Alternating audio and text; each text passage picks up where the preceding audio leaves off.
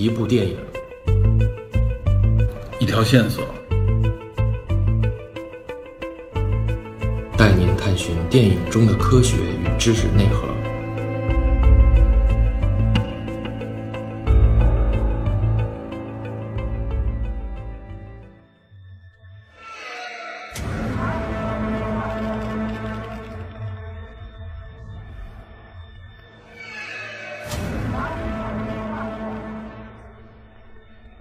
Hello，大家好，欢迎收听本期的电影侦探，我是 Peter。呃，前段时间因为嗓子的问题啊，一直没有完全恢复，所以呢延误了节目的更新。今天呢算是我单人临时插播一期节目啊。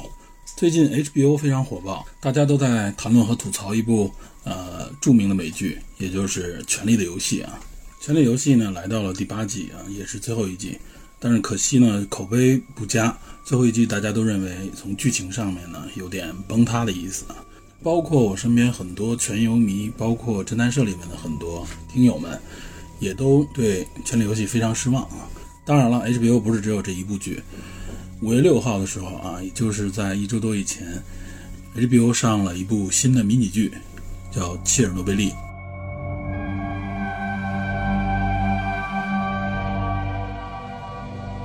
这部剧其实，在上之前我就已经开始关注了啊，呃，今天刚刚看了这部剧的第二集，总体感觉非常满意啊。这部剧完全符合我对这个内容的一个期盼。它实际上是一部呃五集的迷你剧，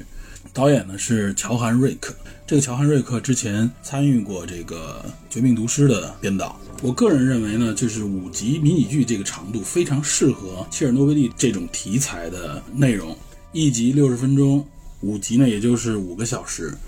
如果只用一部电影的长度来拍呢，两个小时之内，我相信编导肯定会压缩很多内容啊。因为切尔诺贝利事件其实涉及到的不仅仅是核能啊、科技啊，然后赈灾，还涉及到政治啊很多话题。如果压缩进一部电影的话，我估计很多内容会被省略。然后呢，为了突出某些矛盾呢，有些地方可能又会做比较夸张的这种描写，尤其作为电影。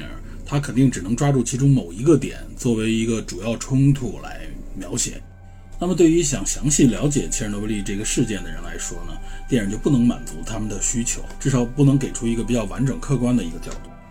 反过来也是，如果拍成一个呃长的剧集，甚至要拍几季的话，那么必然会往里注水。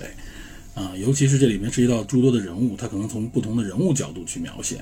呃，对于我个人来说呢，这种内容可能并不是我最关心的内容吧，因为确实，其实之前有很多相关的文艺作品也好，或者纪录片也好，已经介绍过相关的内容了。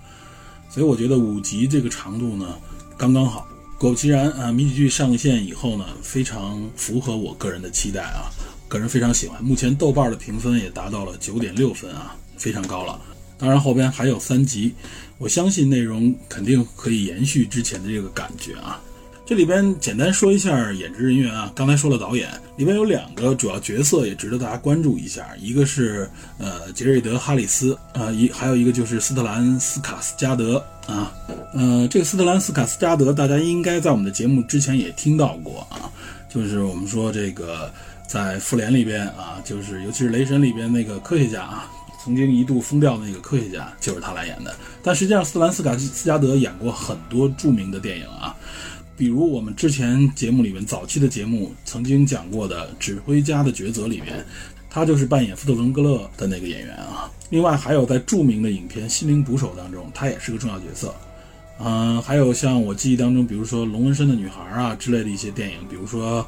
呃《浪人》啊这部电影里边啊。他更多的是扮演在影片当中扮演一些反派的角色啊，有一点那个感觉，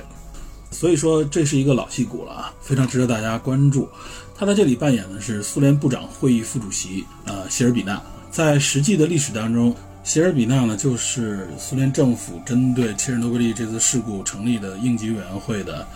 呃实际负责人。另外呢，杰瑞德哈里斯所扮演的这个角色呢叫做瓦列里列加索夫啊，他是。苏联的库尔恰托夫核能研究所的副所长，呃，是苏联著名的无机化学家，苏联科学院院士，同时呢，也是这次，呃，切尔诺贝利事故的调查委员会的主任委员。他是这剧集里边的第一男主角吧，相当于是这样。扮演他的这个杰瑞德·哈里斯呢，实际上也是一个老戏骨了。他最著名或者印象最深刻的一个角色，我觉得应该是小罗伯特·唐尼那一版的《大侦探福尔摩斯》里边的莫瑞亚蒂那个反派。另外，我对他的印象呢，还有一部也是剧集啊，叫做《极地恶灵》。这部剧集呢是根据呃1847年英国皇家海军惊恐号探险北极圈的相关故事啊所改编的一部恐怖剧集吧。但是其实说实话，这部恐怖剧集和一般的恐怖片不太一样。我个人比较喜欢它这种比较冷静的这种风格啊。但是很多人说看了觉得有点闷吧，不够恐怖，或者说不像他们想象当中。但是我个人还是比较推崇的。呃，其实杰瑞德·哈里斯更著名的一个身份是他的父亲。他父亲是爱尔兰著名的演员，呃，理查德·哈里斯啊。理查德·哈里斯参演过《哈利波特》啊，就是演了第一部《哈利波特与魔法石》，当时他扮演的是这个呃，邓布利多，邓布利多教授。结果之后，老爷子在零二年就去世了。后来呢，就由迈克尔·冈本接替了他啊，演了后边的几集的呃，邓布利多也非常成功。这就是杰瑞德·哈里斯的一些相关电影啊。他实际上是五十岁左右才开始成名，算是大器晚成吧。另外还有一个女角色啊，就是由这个英国女演员艾米丽·沃森来来扮演的这个苏联的核物理女专家拉娜·卡尔梅克。这个角色实际上是一个虚构的角色啊，在历史当中并没有这个人物啊，她应该是编剧编写出来用来代表就是苏联的这些呃不被大家所知的呃核物理学家呀，代表一些理性的声音。从科学的角度呢来揭示这个事件的严重性啊。另外一方面，他可能也有一点。呃，科学讲解话事人的这么一个角色啊，我认为是这样的一个角色，因为目前毕竟只看了两集嘛，还不了解后边他会有什么样的矛盾冲突。另外有一个人物需要介绍一下啊，就是阿列克谢耶维奇。阿列克谢耶维奇啊，是白俄罗斯的一个记者，也是一位作家。他在2015年获得了诺贝尔文学奖，可以说是历史上第一个获得这个奖项的白俄罗斯人啊，还是位女性。我为什么要介绍她呢？她的作品当中有一部非常著名的啊，叫做《切尔诺贝利的悲鸣》啊，有人这么翻译，可以说是她的代表作之一。她的表达方式呢，更多就是以啊每一个个体啊，像技术一样，让他们来回忆和描述他们所经历的那个时代啊。他也因此获得了诺贝尔文学奖。就是我认为《切尔诺贝利》这部迷你剧啊。多多少少在人物描写上，尤其是像比如说目前展现出来的关于那个消防员的故事啊，就借鉴了阿列克谢耶维奇相关的作品，所以在这里边啊，简单的介绍了一下这位女作家。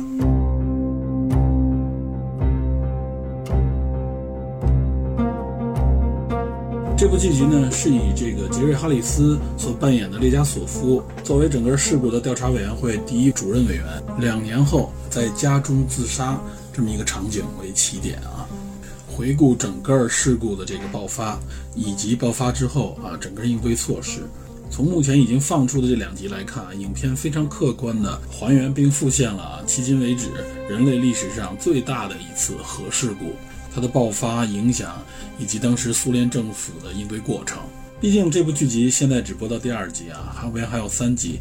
所以我这次聊这个剧集呢，不以介绍情节为主啊，主要是这样分几块内容，讲一讲切尔诺贝利这次事件的整个爆发啊和事故过程，包括事故的后果，以及赈灾的整个过程啊，这些都是可以查到一些相关的公开资料的。另外呢，顺便我们会讲一讲。有关啊，就是核电、核能以及核安全的一些话题，以及人们比较关心的一些辐射影响相关的一些话题啊，顺便也在这个节目当中会做一个简单的科普。还有呢，就是关于事故的这种应对啊，在如此巨大的这种核灾难面前啊，苏联政府的一些做法。以及世界相关的国家的一些响应啊，我们也可能也从一些政治啊、社会的角度来看一看，这里边可以给我们带来一些什么样的提示，带来一些什么样的思考。所以在介绍切尔诺贝利这次核事故的整个过程之前，我觉得先有必要呢，我们先讲一讲啊，就是核能相关的一些话题。之前我们在谈《流浪地球》的时候。介绍过核聚变。实际上，目前人类利用核能呢，主要就两种方式，一种是核聚变，一种就是核裂变。有关核聚变，大家可以在呃我们介绍《流浪地球》的相关节目里面听到，这里边我们就不赘述了。我们主要说一说目前人类的啊已经实现的可控、可商用的核能方式，也就是核裂变。核裂变呢，也就是这些较重的原子啊。呃，原子系数比较大的这些原子，比如铀啊或者钚这种元素啊，它在裂变成较轻的原子的时候呢，它会释放出比较大的这种能量啊，在这个过程当中呢，会释放出两到三个中子和两百兆电子伏特的这种能量啊，所以非常巨大。这个巨大的能量实际上就是以伽马射线的形式呢释放出来的光子。当然，这个裂变的反应其实呢是通过中子去来撞击这个重的原子核啊。但是，一旦撞击完了以后，刚才我们不说了，会产生出几个啊，两到三个新的这种中子嘛？这种中子呢，就会去继续进行裂变反应，它就会继续去撞击相邻的这些重原子，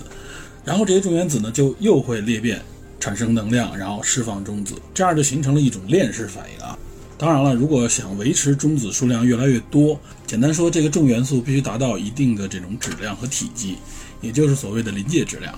啊，超过这个临界质量以后，它就会能够啊不断的产生这种裂变反应。当然，如果达不到的话，它实际上就是一个衰变的过程啊，就是越来越少。那如果这个中子数量越来越多，也就是它的增值系数大于一以后，它的裂变反应就可以持续下去。这样一次一次的反应之后呢，裂变出来的中子总数呢，就是以一种指数级增长啊，最终变成一种极其强烈的这种裂变反应。如果我们简单的来对比的话，也就是裂变能呢，相当于化学能的两百万倍啊，非常巨大。我们说的这些化学能，比如煤啊、油啊这种燃烧啊，对吧？这是都是我们直接能看到的这种化学能。一克的这种裂变原料释放出来的能量，差不多相当于一点九到两吨左右的这种燃煤所释放出来的能量，而且它是在瞬间释放出来，所以非常非常的巨大。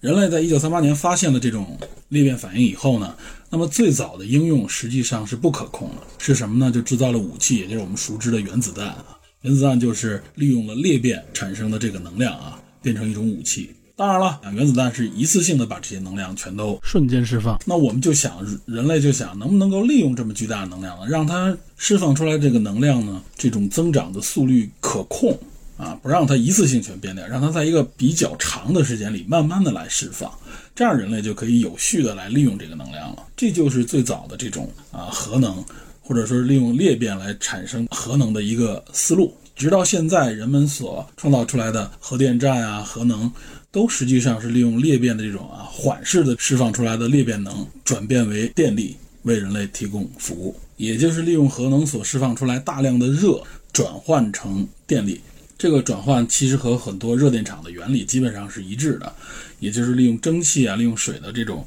蒸汽能啊，来驱动涡轮机发电啊。简单来说就是这样的一个原理。所以核电厂利用的这个核原料啊，它实际上是组建成一个核反应堆，利用这个核反应堆不断的释放热能来发电。所以其实核电站的核反应堆关键的关键就在于如何控制它这个核裂变。对吧？也就是限制它裂变的这个强度啊，不让它过热，因为它过热的话，这个能量释放过多的话，就会对一是对周边造成伤害，另外一个无法一次性收集这样的能量。那么如何控制，这也就是技术的关键点了。通常情况下呢，核电站用的方式都是打造这种浓度为百分之三左右的铀二三五的这种核燃料棒啊，然后呢，让它自发式的进行低强度的裂变反应。如何控制它这个反应强度呢？实际上，一般是要用一种叫做控制棒的方式啊，用这个控制棒插入的方式来控制它的裂变反应。所谓的这种控制棒插入，实际上就是间接的来阻断啊，或者是来影响这个中子数量，从而减缓链式反应当中的这个速率啊。所以说，还是有一定的技术难度的啊。虽然不是很高，但仍然是比较高精尖的这种技术领域，并不是所有国家都拥有。目前呢，整个全球。呃，全球的电力啊，其中差不多有，据统计有百分之十的左右是来自于核能，在我国这个比例差不多占到百分之三点六啊。我们国家可能更多的像目前主要是火电啊，还有水电，比如说太阳能和风电用的也比较多，但是相对来说核能用的比较少，只有百分之三点六。美国呢是达到百分之十九点七，是高于这个世界平均值的。俄罗斯呢是十七点一，跟美国差不多。这里边提一下法国，法国达到了百分之七十二点三，这是非常强的。法国在核能方面是非常先进的一个国家啊。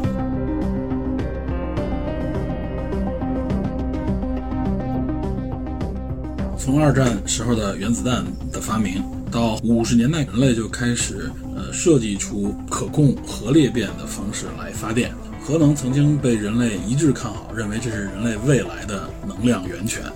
一旦拥有了核能，那么人类将有取之不尽、用之不竭的能量。但是呢，随着时间的推移，人们发现啊，核能的这个安全使用实际上是一个非常大的问题。因为我们刚才说了，这个能量主要就是以伽马射线形式释放出来的光子啊。这个伽马射线是什么？实际上，这个伽马射线就是核辐射。这个核能一旦发生了安全事故啊，它主要影响人类的东西是什么呢？就是辐射。我们所谓的核泄漏给人们带来的伤害，主要就是这个辐射啊，看不见摸不着，但实际上会给人类带来非常大的影响。所以呢，国际原子能机构呢和经合组织就共同制定了一个国际核能事件的一个分级表啊，方便人们来区分和对待这些核泄漏事故或者事件。呃，这个分级表主要呢将核电站的安全事故分为了七级，从一到七，数字越大，危害等级越高啊，影响越恶劣。它的前三级，也就是一到三级，其实都叫做事件啊，一般都是说像异常事件是一级，要值得注意的事件是二级，严重事件是三级，这都是事件。从第四级开始才称之为事故，第四级呢叫做场外无显著风险啊。什么叫无显著风险呢？就是说它 OK 有泄漏，但是量非常小，反应堆的这种防辐射屏障呢可能出现了比较明显的损坏。那么五级呢叫做具有场外风险啊，这五级就说的什么呢？放射物质已经释放出一定的量，而且防辐射的这个屏障呢出现了比较大的破损，这个就是五级。六级呢就叫做重大事故了。重大事故呢，就是这种呃核燃料也好，或者说是核废核废料也好啊，是完全泄露到了场外啊。它的这种放射性物质放射出来的程度是非常显著的，而且呢，可能反应堆堆芯都已经熔毁了啊，这就是重大事故。那么第七级就是最高级，叫做特大事故啊。特大事故就是，呃，这个核泄漏非常明显，非常巨大啊，而且对周围的环境。啊，对人员的健康造造成了非常大的影响。它释放出来的这个呃放射性能量是巨大的，而且它的堆芯和防辐射屏障肯定已经都完全损毁了。那么这个七级特大事故呢，有史以来一共发生过两次，其中一次就是这个切尔诺贝利核电站事故，还有一次呢，就是二零一一年一三月十一号，因为这个日本的大地震啊造成的这个日本福岛第一核电站事故。但实际上，大家公认呢，切尔诺贝利核电站这次事故呢，是远大于福岛第一核电站事故的啊。它造成的影响、造成的伤害啊，都是要比福岛这次事件比较大。只不过他们俩都划分为七级。所以说，这部迷你剧所讲述的就是这个人类历史上最大的一次核电站事故。当然，在讲述这个事故之前，我觉得有必要把辐射的一些相关的信息也做一个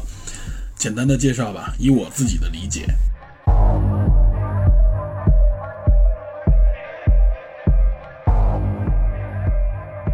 其实，在我们的生活当中啊，辐射是无处不在的，啊，这点大家不用紧张。这个辐射是不可能够消失的啊，即使在人的体内啊，也因为钾这个元素有一定的辐射啊，这都是很正常的事情。那么，辐射呢，简单来划分，它实际上分为电离辐射和非电离辐射啊。我们所说的这个核辐射，也就是这个剧集里边啊所表现出来最恐怖的这个这个元素——核辐射，它就属于电离辐射。电离辐射有什么特点呢？电离辐射实际上就是都是一种电磁波的这种辐射，它就是波长更短，频率更高啊，而且它的能量更大，能量也高啊，这都是电离辐射。那么所非电离辐射呢，就是对应它就是波长比较的长，然后呢频率也比较的低，能量也比较低。我们简单来划分一下啊，什么是电离辐射，什么是不是电离辐射呢？我们以人类的可见光，人类眼睛可看到的可见光为分界啊。可见光呢，实际上是在四百太赫到七百九十太赫啊之间，这么一个电磁辐射，这是它的一个频率啊，它可以被人类的肉眼所感知啊。以它为分界，比它波长更长啊，也就是频率越低，波长和频率成反比嘛，这些呢都叫做非电离辐射。那么另一边呢，比它的波长更短，啊，频率越来越高的，这些就叫做电离辐射啊。什么叫电离呢？简单说呢，就是电离作用啊，在这个能量的作用下呢，让这个原子啊、分子之类的可以产生自由离子，也就是和能量有关嘛。所以能量越高才能够产生电离作用。那我们就要看一看电离辐射都有哪些啊？哪些的辐射它的能量比较高？比如说我们知道的一些射线啊，像阿尔法射线、贝塔射线、X 射线啊，尤其是伽马射线，刚才说的啊，这些都是电离辐射。还有像紫外线啊，也是一种电离辐射啊，因为它的能量相对比较高一些，所以紫外线对我们的人体啊、皮肤啊也是有伤害的。那么非电离辐射呢，就是我们比较熟悉的，比如微波啊、无线电波啊、雷达波啊、红外线啊、可见光，这些都是非电离辐射，因为它能量没有那么高。我们平时每天都会接触的可见光啊，太阳光主要以太阳光为主，这些就是非电离辐射。所以我们更不用担心比太阳光要弱得多得多的微波呀、无线电波、雷达波这些所谓的辐射。所以大家不用担心什么手机辐射啊。有有些人会说，哎，我经常看到一些公众号上面啊、电视里边甚至都说啊，手机有辐射，大家要小心要远离，甚至什么孕妇啊少打手机啊、WiFi 什么之类的。我觉得这些其实都是一种一种谣传啊。阳光都晒得没事儿，那我们为什么要担心这些呢？对吧？比阳光要小得多得多的这些能量。对吧？有些人说不对啊，我打手机时间长了以后也会头晕眼花的。对啊，实际上你举块砖头举个一两小时，时间长了你也会头晕眼花的。一个动作不动，对吧？口干舌燥，这些都是身体上带来的一些直接反应啊。大家理解为最后就归咎于啊，这是不是就是辐射啊？实际上这些都是谣传，不用担心。我们说回到电离辐射啊，电离辐射其实也不都是有害啊。比如说我们要是呃善意的利用它，也是对人类有帮助的。比如 X 光检查呀，比如我们做 CT 啊，对吧？比如说治疗癌症当中的伽马刀啊，用的就是伽马射线啊，这些它是它的可以被利用的一部分。当然了，更多的时候，尤其是像伽马射线这种辐射啊，就是我们所谓的这种核辐射，它其实伤害力非常大，能量非常高，它的波长很短啊，它的波长短到什么程度呢？短到零点零一纳米以下，所以它的穿透力极强。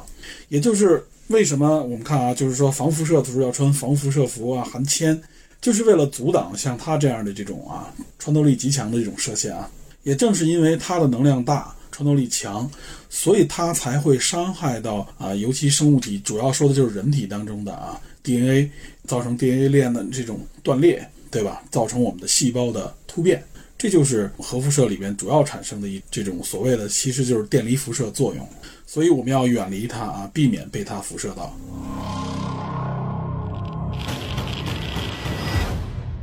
这里边还有一个概念我们要说一下啊，就是关于这个辐射的一个计量单位啊。简单来说，现在主流的国际单位用的叫做西弗或者叫毫西弗啊，这样毫就是千分之一的意思嘛，或者微西弗，微就是毫的千分之一啊。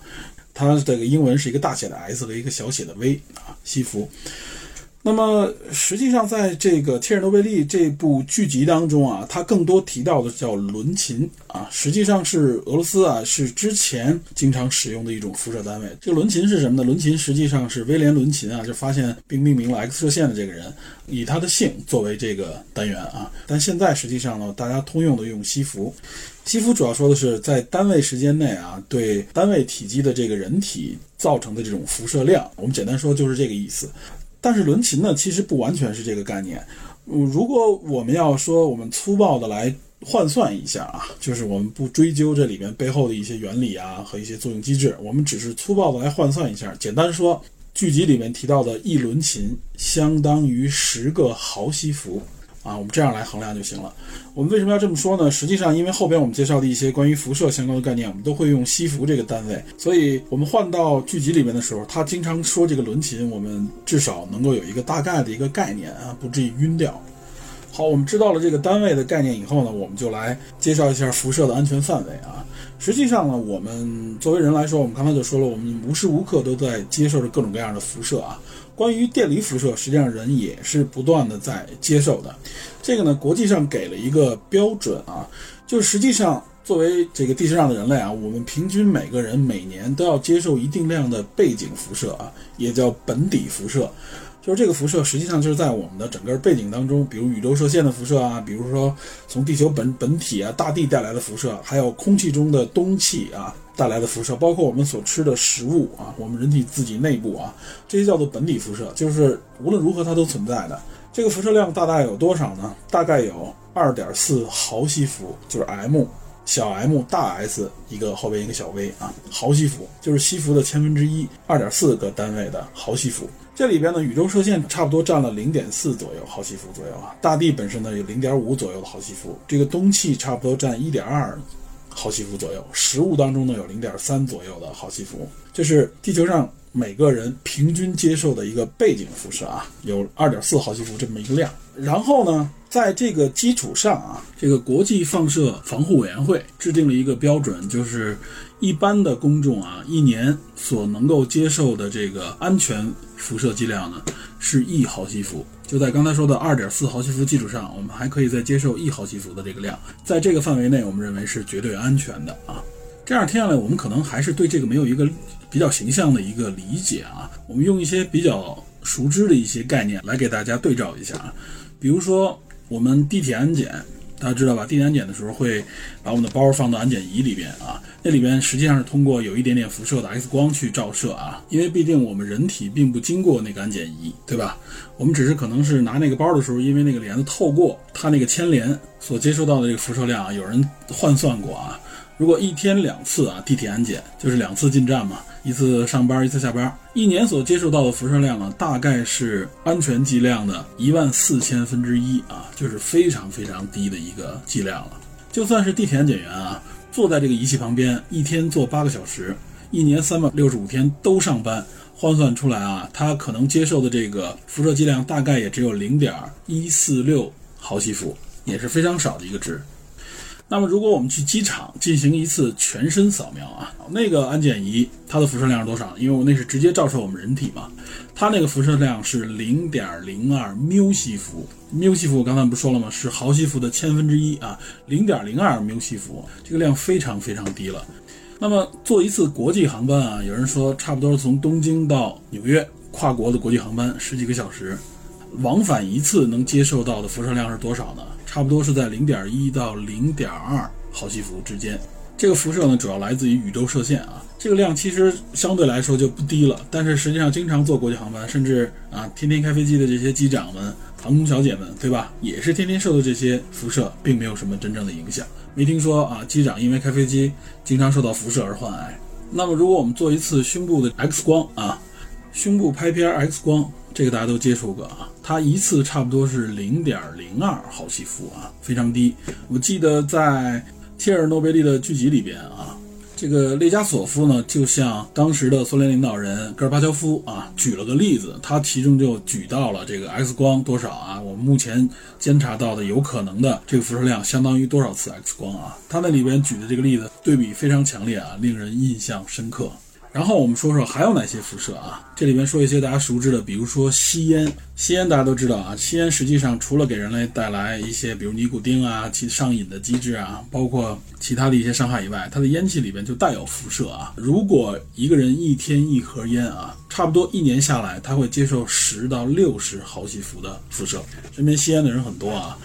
为什么会患肺癌啊，对吧？气管癌啊之类的这些啊，实际上它的病理原理当中，辐射是占了很大的一个比例的。所以也就是一年吸下来，已经大大的超出了国际防辐射委员会为大家建议的这么一个安全剂量啊。作为一个家庭成员，如果天天吸二手烟的话，他这一年下来也会接受不少的这个辐射量。所以这就是吸烟的有伤害有多大。另外呢，实际上啊，我们做一个胸部的 CT 啊。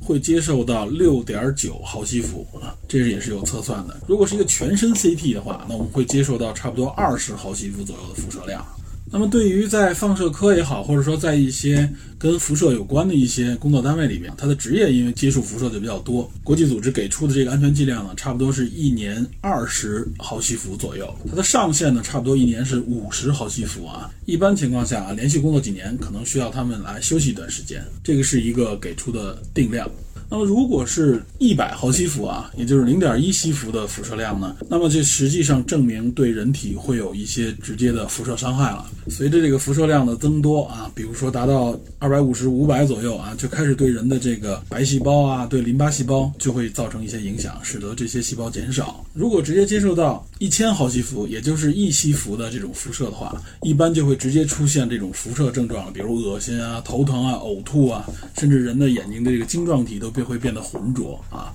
国际防辐射委员会呢给了这么一个标准啊，也就是说，如果你接受一西弗的辐射啊，会增加患癌的几率是多少呢？会增加百分之一点六五左右的患癌几率。那么人如果直接接受两西弗啊，也就是两千毫西弗的辐射的话啊，它的细胞组织就会被破坏，会出现内出血啊、脱发呀，死亡率会达到百分之五啊。如果更高的辐射啊，三到五西弗的话，那死亡率就达到百分之五十；七到十西弗的话啊，那死亡率就百分之九十九。这里面还有一个概念要强调一下啊，这些辐射伤害呢是分为低剂量和大剂量两种类型的啊。在低剂量状态下啊，就是比较低的情况下啊，它的伤害呢实际上是线性无欲随机性伤害啊。我后来查了一下啊，这个线性无欲的说法还是比较有争议的。它本身算是一个比较老一点的假说，原来认为呢，就是只要低剂量辐射。就会增加患癌的风险，但目前看好像并不支持这个模型啊，所以这个模型目前呢，只是还被一些国际组织来使用，因为它比较的简单，而且比较的相对保守吧。但目前有观点认为，这个预估可能是过高了，也就是可能把低剂量的辐射的这个伤害预估的有点高，实际上应该可能会比这个要低。目前有研究发现啊，这种低剂量的辐射可能会触发 DNA 的一种修复机制啊，反而不仅不是有害，有可能还会对身体有益啊。但是这种研究或者说这种提法肯定不会被主流大众所接受，因为必定。社会对辐射的这个恐怖是根深蒂固的，所以有关这方面的信息，如果要更新的话，估计要经历很长的一个时间。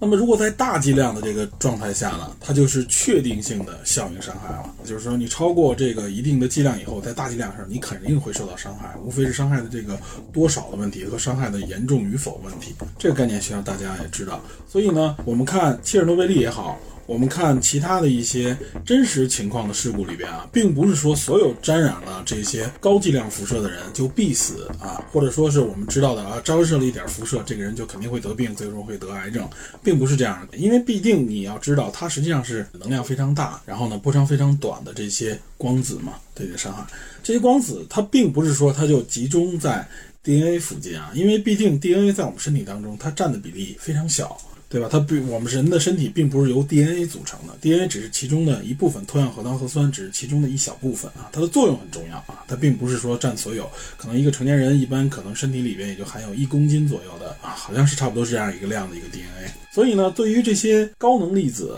这些啊带有强烈辐射的伽马射线进入到人身体里边以后，它即使辐射到人了，并不一定说它就必然会打中 DNA 链啊，这也是有一个概率的。而且还有一点啊，就刚才我们提到的本底辐射啊，那世界上各个地区的本底辐射是剂量不同的，有些地区的本底辐射是明显高于平均水平的，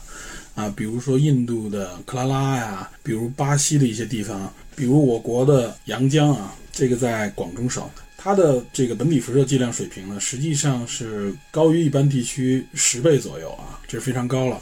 另外呢，比如说最高的地区啊，被测量过峰值在伊朗的拉姆萨尔，有的翻译也管它叫做兰萨啊。这个地区的本体辐射呢，最高峰值曾经测到过两百六十毫西弗啊，这已经高出国际标准差不多一百倍左右了啊。但是呢，这些地区这些高本底辐射的地区呢，也并没有发生像大家说死亡率增加，或者说是因为辐射造成的这个癌症患病率的这个增加啊，这都做过多年的跟踪调查都没有发生啊。所以这从侧面上也证明了，就是说，在这种相对剂量在一定范围内的辐射里面，它的随机性比较大。所以在这方面的安全性上面啊，国际上实际上一直是有一个争议在里边的。但是为什么这些国际组织也好，或者说这些国家为什么要把这个标准定得这么的低呢？或者说就是把这个标准定得这么严格？实际上我们也能想到，这就是一个责任问题啊。如果把这个标准定的放宽一点啊。万一出现了问题，这时候就牵扯到很多责任相关的一些话题啊。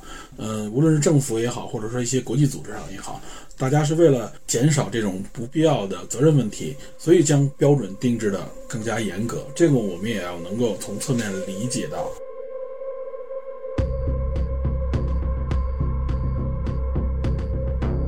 说这么多这些有害的电离辐射啊，它并不是说像原子弹爆炸一样一次性的就释放出来的，它是慢慢的随着这个核裂变反应啊，随着随着这个加强了的这种链式反应里边不断的释放出来。另外一个，它不是仅仅以照射的形式啊，或者说不是仅仅以直接辐射从这个反应堆里的辐射照射出来影响到环境、影响到人，它更多的时候呢是以这种。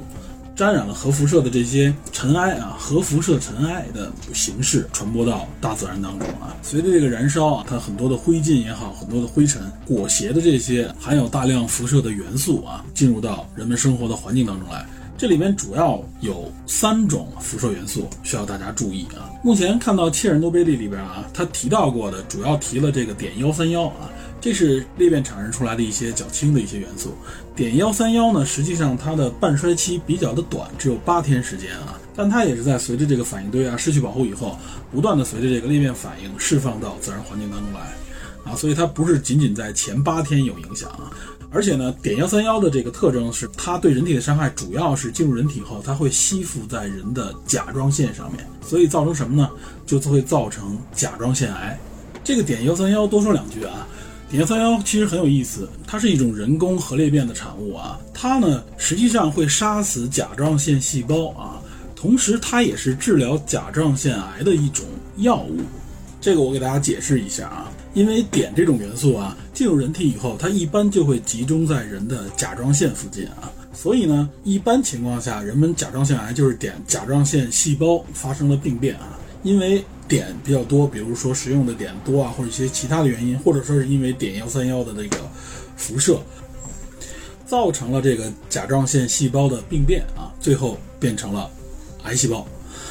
但是呢，治疗甲状腺细胞的时候，其中有一种治疗方法就是服用碘幺三幺啊，因为这里就是利用了碘幺三幺的一些特征。首先，碘幺三幺跟碘一样，它会吸附在人的甲状腺附近啊。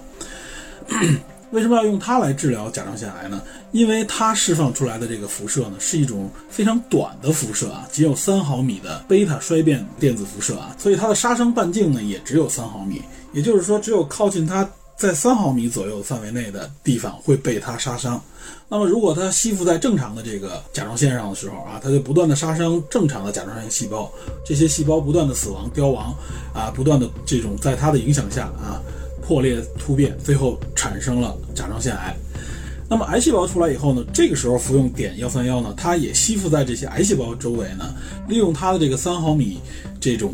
长度的杀伤半径啊，来把这些癌细胞去除掉啊。这也就是为什么得了甲状腺癌的一些患者，或者甚至是有一些甲状腺症状的人，也会服用碘幺三幺这种药物啊，就是服用这种有辐射力的这种药物。当然，辐射的时候一定要遵医嘱。要符合它的服用标准，比如每天什么时候吃，比如说要和身边的人进行隔离等等啊，这是它的一个特征。所以呢，当切尔诺贝利核电站的这个呃核泄漏产生以后啊，碘幺三幺也是其中释放出来了大量的带有辐射的元素之一啊。所以切尔诺贝利这个核事故之后啊。周边的，尤其是白俄罗斯啊、乌克兰的这个儿童，包括俄罗斯一些地区的儿童，患甲状腺疾病和甲状腺癌的这个比例就逐年的升高。那么如何应对呢？其实切尔诺贝利这个片子里边有一个医生，我记得是个女医生，她就提到了要服碘片啊，这个确实也是对付这个碘幺三幺辐射的一种方法。为什么要服用碘片呢？我们刚才不是说了吗？碘会聚集在甲状腺周围，等于是服用了碘以后，实际上这些碘就直接吸附到我们的甲状腺周围。吸附满了以后呢，实际上这个时候甲状腺就不再吸收多余的碘，这样就达到了一个避免甲状腺吸收过多的碘幺三幺原理啊。利用这样的方式来对抗碘幺三幺，咱们不是说三种元素吗？另外还有两种啊，一个叫铯幺三七，一个叫铯九零，都是核裂变产生出来的这些元素啊。其中这个铯幺三七的影响比较大啊，它的半衰期是三十年。从一九八六年这个事故开始到现在啊，将近三十多年啊，当然了，它还在这个因为核泄漏的缘故，还在不断的释放当中，释放到自然环境当中。这个色幺三七，它主要伤害呢是人的肝、肾还有肌肉啊。那么对付它的这个方法呢，比如说它散落到地面上面啊，就要把它深耕，就要把它掩埋。另外的方式就是撒一些钾肥，主要是利用钾来置换这个色幺三七啊，因为钾和这个色幺三七在这个化学属性上啊，是很多地方是比较相近的。另外，比如通过种植一些植物啊，也可以吸收色幺三七，因为色幺三七和钾的这个化学属性相似嘛，所以植物呢会吸收，它会把这个色幺三七当做是钾元素来吸收到自己的这个机体之中啊，也从而达到了一种减少土壤当中色幺三七含量的一种方法。还有一个就是我们刚才说的这个铯九零啊，也是裂变产生的元素啊。它的半衰期呢达到了二十八点九年啊，也将近三十年，而且生物毒性很强。它主要实际上就是聚集在人的骨骼内啊，非常难以去除。那么去除它的方法呢，就是往这个土壤里边撒这个石灰，据说是可以达到一定的这种去除作用。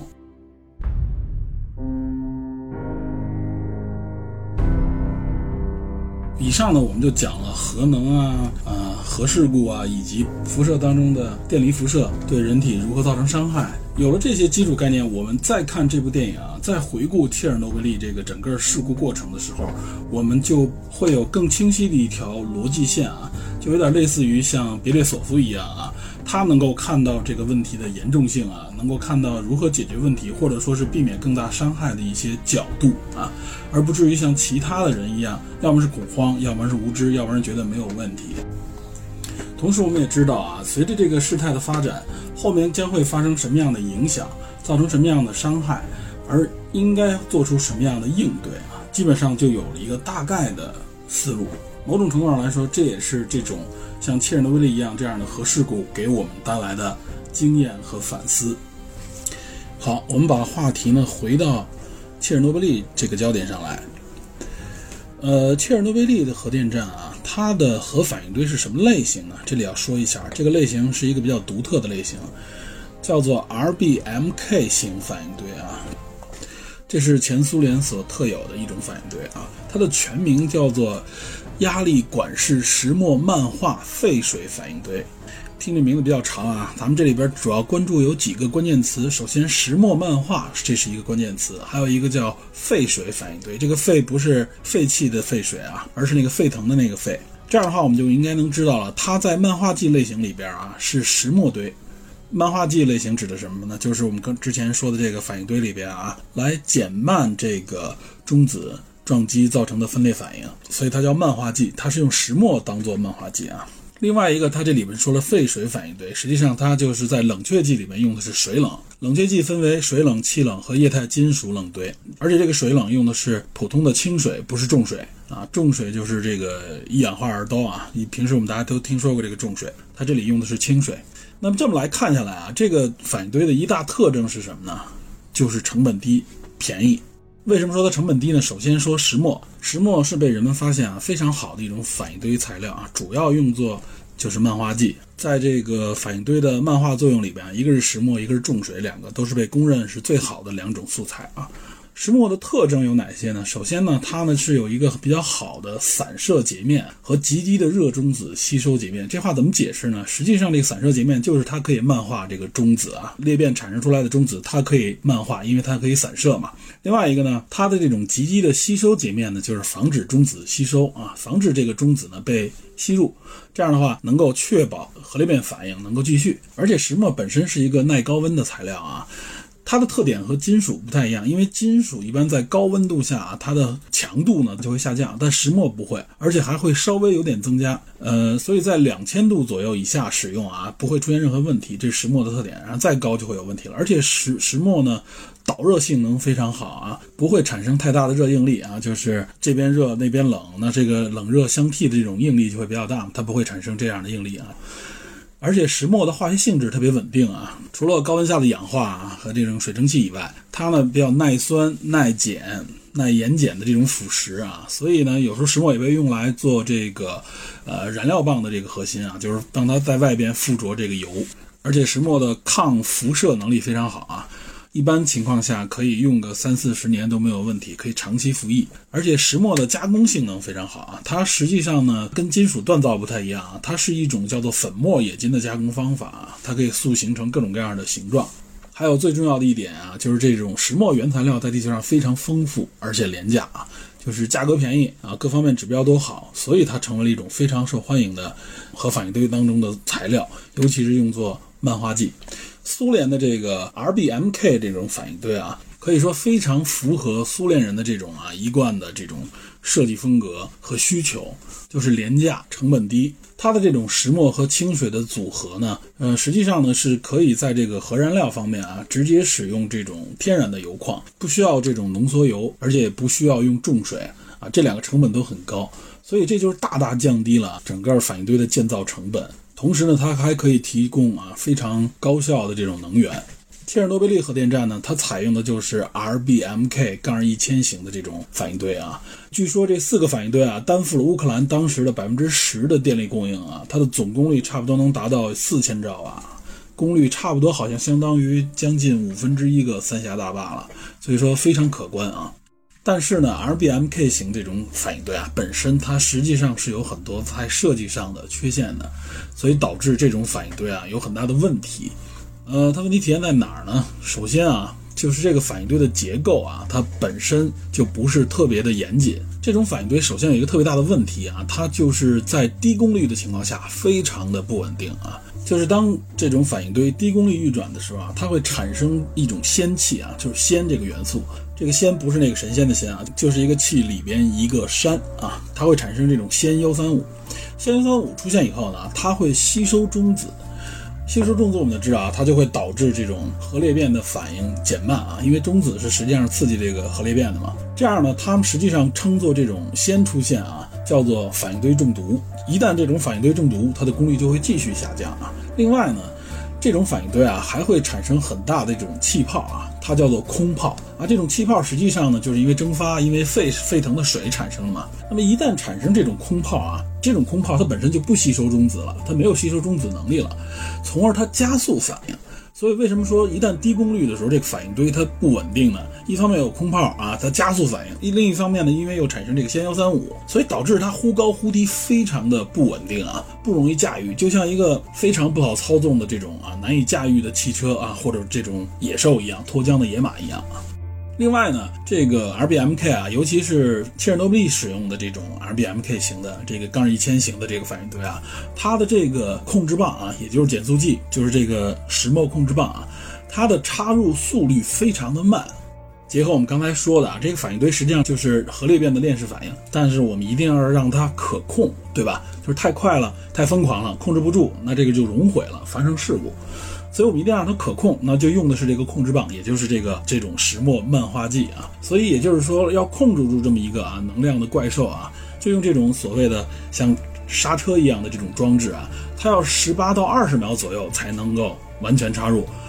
而且它的操控是用手动操控的这种方式啊，所以说效率很慢，发生问题的时候，它的反应机制也很慢。还有呢，就是这些隐患之外呢，实际上苏联人对这个反应堆的设计上安全考虑的非常欠缺啊。它的这种安全系统只有一道啊，就是冷却这种辅助安全系统只有一道。另外还有一个，它外边居然没有这种安全壳。所以我们看这个切尔诺贝利的这个照片啊，尤其是我们看它这个核电站以前的正在运转时候的这个照片，我们会发现和现在的这种核电站不太一样。我们现在看的这种核电站啊，好像一般情况下都是有一个特别巨大的一个一个罩子一样的一个水泥装置啊，像一个大楼一样全封闭的一个大楼，有的是圆柱形的，有的是这种正方形的啊，其他这种形状的。实际上这个叫做安全罩啊，也叫安全壳，用来做什么呢？实际上就是这个反应堆的厂房在内部，外边会要建一个啊非常大的空间来保护它，一旦这个反应堆发生事故的时候，甚至厂房被摧毁的情况下啊，这些辐射物。不会抛射出去啊，能够起到一个保护的作用。那么可以看到，苏联的切尔诺贝利核电站它就没有这个保护罩，它就是厂房里边就是它的反应堆，它上边反应堆上下它各有一些保护层，但是实际上外边就是厂房本身。我们看这个切尔诺贝利这个电视连续剧的时候也发现啊，它一旦爆炸了以后啊，整个这个厂房实际上房顶被炸翻了，所以它极其不安全。也正是因为这种 RBMK 型的这种反应堆，它不够安全，所以苏联人呢。对这个 RBMK 呢，它也是考虑的，说我要逐步的来驯化这个反应堆吧，相当于是就是我要熟悉这个反应堆的特性，以来应对将来的突发情况啊。因为说实话啊，这个 RBMK 反应堆实际上也是劣迹斑斑啊。早在七五年的时候，还有八二年的时候，都发生过相关的事故。尤其是八二年，切尔诺贝利的一号反应堆实际上是发生过熔毁事故的，只不过没有造成特别大的伤害，所以它是有很多前科的，也就是。苏联的这边的啊设计者们，他也明白啊，这个反应堆实际上并不安全啊，有很多隐患。管理者肯定不明白，但是设计者们啊，建造者们这些科学家是清楚的。另外呢，还有一件事情啊，这点要单独提一下，就是一九八一年的时候啊，一九八一年的六月七号，以色列的秘密搞了一次叫做“巴比伦行动”的一个突袭行动啊。它突袭的是什么呢？它利用了从美国新进购得的八架 F 十六战斗机啊。以及六架护航的 F 十五战机啊，突袭轰炸了伊拉克位于奥斯拉克的一个核设施啊。这个核设施实际上是呃伊拉克呢向法国人求助搭建的啊。以色列呢直接是空袭突袭把这个核设施炸毁了。因为这件事情啊触动了苏联人，苏联人觉得哎呀，那如果我的这种核设施突然被突袭，因为处在冷战当中嘛，万一我的这种核电站啊被西方的敌对势力突袭了怎么办？这件事儿触发了苏联的核专家们啊，需要对自己的这个 RBMK 型的这种核电站进行测试。它叫什么测试呢？叫做蒸汽涡轮测试计划。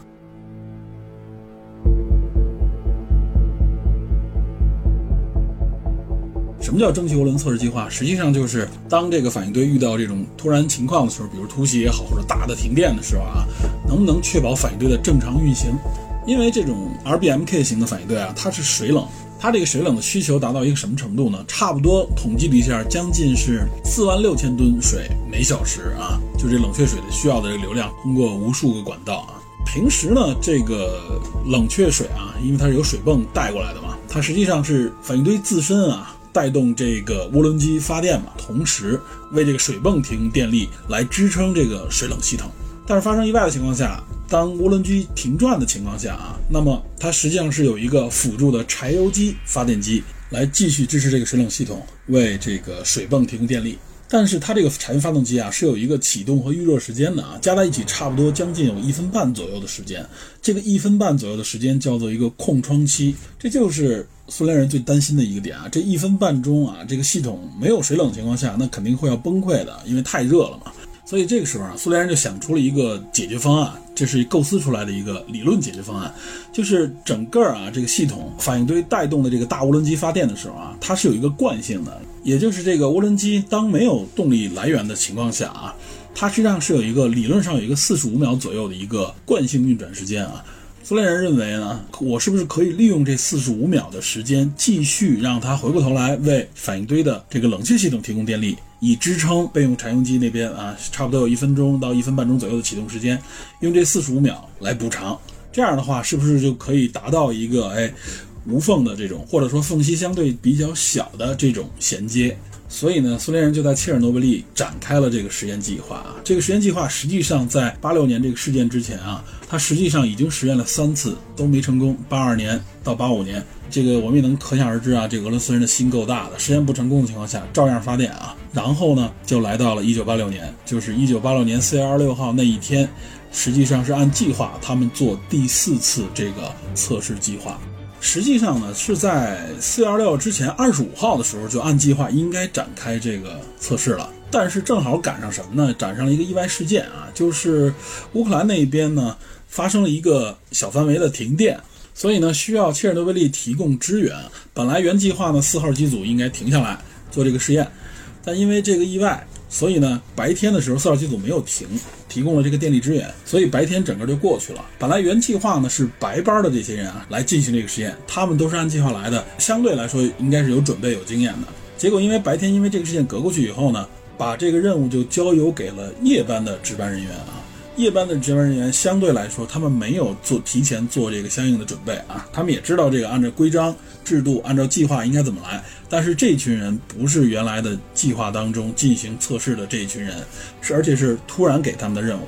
啊，反正俄罗斯人也比较粗犷嘛，就直接接过来就干呗。所以呢，就到了四月二十六号的凌晨，就展开了这个引发大事故的蒸汽涡轮测试计划。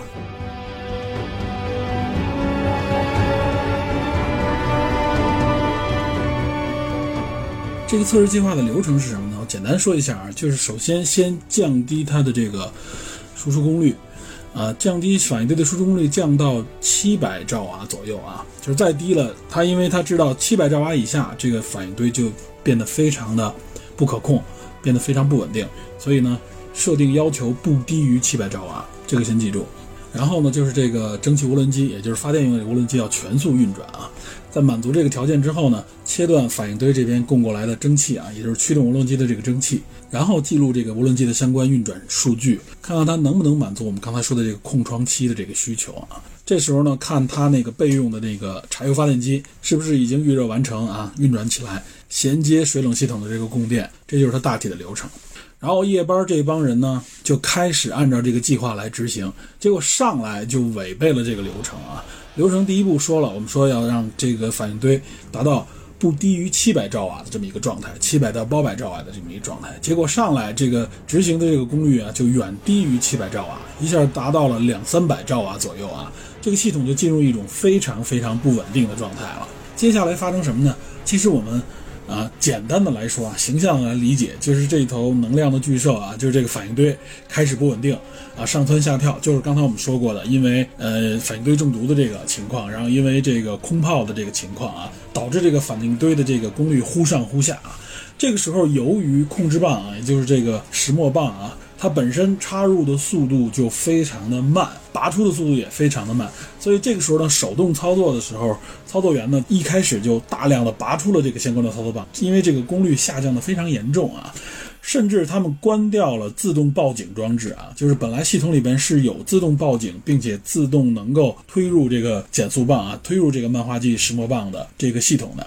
他们都把这些关掉了，因为怕干扰自己的这个观测啊，而且这个警报声不断啊，他就觉得 OK，我们可以忽略这些报警啊，继续操作。这个就当时在这些操作人员当中啊，就产生了很大的这个争议啊。但是负责指导这个整个实验的代理总工程师加特洛夫，在这么危险的情况下啊，报警声不断的情况下，他仍然执意要继续执行这个计划，但实际上已经完全脱离了实验当时要求的一些标准啊。所以就处在了一个极其危险的状态，然后就到了一个非常敏感的时间啊，非常重要的时间，就是凌晨的一点二十三分四十秒，这个是有明确记录的，在凌晨一点二十三分四十秒的时候啊，实验的测试人员摁下了一个叫 AZ 杠五的这个按钮，实际上就是紧急停机啊，因为这个状态已经非常不稳定了，赶紧停机，但是这个停机其实已经来不及了。在切尔诺贝利这部迷你剧里边啊，它实际上好像我记得是在预告片里边，它打的这样的一个时间是，一九八六年的四月二十六号凌晨一点二十三分四十五秒啊。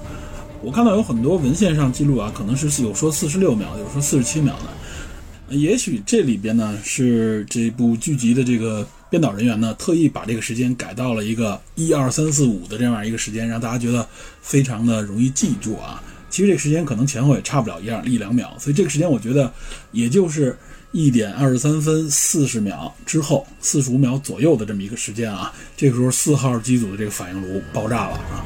实际上这个时候它产生了两次爆炸。如果大家看了这部剧集。在一开始的时候啊，就是直接在这个晚上的时候，当时好像是这个消防员的家里边，他的妻子啊起来好像是喝水，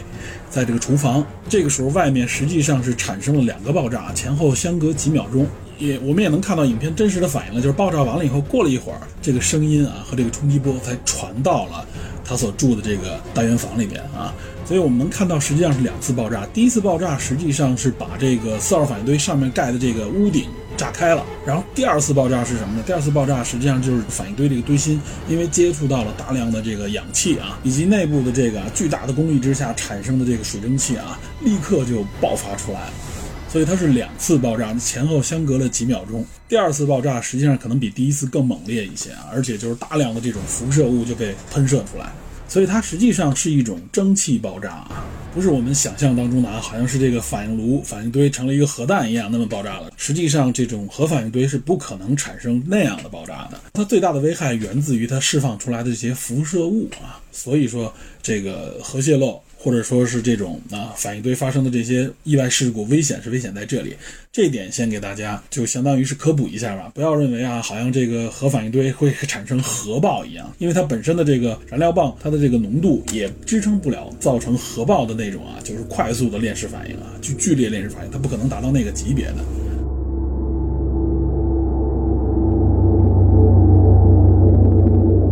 然后接下来啊，就是一一组。就是相关的救援时间啊，我们刚才说的时间就是一点二十三分四十五秒，然后到一点二十六分三秒的时候啊，这个时候发出了火警，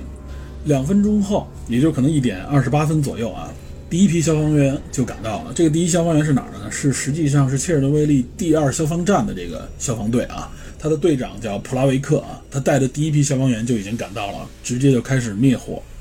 然后一点三十五分啊，普里亚季市的这个消防队啊，市消防队就已经闻讯赶到啊，也是由消防队的这个队长基别诺克带队啊。我们能看见他们都是啊，就是领导冲在最前面。然后到一点四十分，杰利亚特尼科夫啊，他应该是这个消防队里面的最高指挥，他也赶到了现场。大约是在两点十分左右啊，汽轮机大厅啊，就是这个发电机这个大厅屋顶啊的火灾外面的明火就被灭掉了。阻止了这个大火呢，向三号反应堆蔓延。因为旁边啊，这个三号和四号反应堆实际两个是连着的啊。如果大火蔓延到三号反应堆啊，那会制造更大的这个事故啊。所以呢，杰利亚特尼科夫啊，后来被授予了这个苏联英雄称号啊，而且他据说得到了这个内卫部少将的军衔啊，就是因为这次啊火灾的这个扑灭。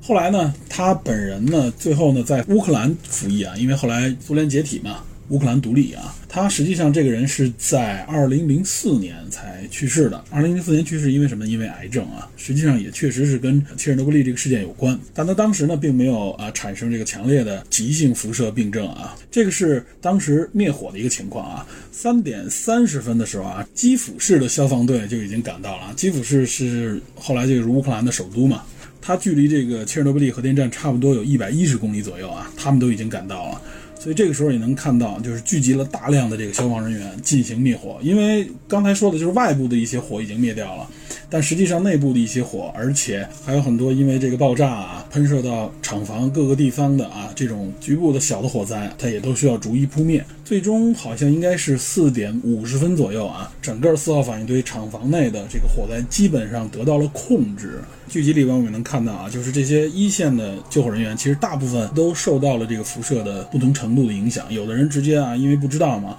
直接去拿那个石墨块，就是反应堆里边的石墨被炸出来了，那上带有大量的这种辐射物质啊。啊，有的人因为他离这个辐射源太近啊，反正灭火的时候，最后基本上这些人都产生了非常强的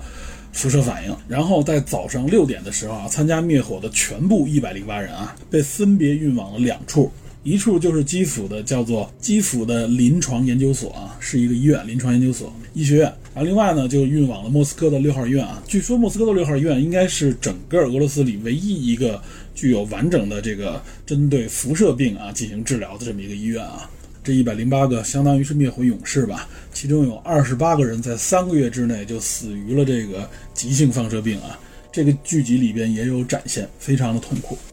实际上呢，这个时候所有的火啊，并没有都被灭掉，因为反应堆这个很强烈的反应，反应堆中剩余了有八百吨左右的石墨啊。然后这个时候等于据统计，最后是花前后花了将近十天的时间，才将所有的火扑灭。这个是灭火的一个情况。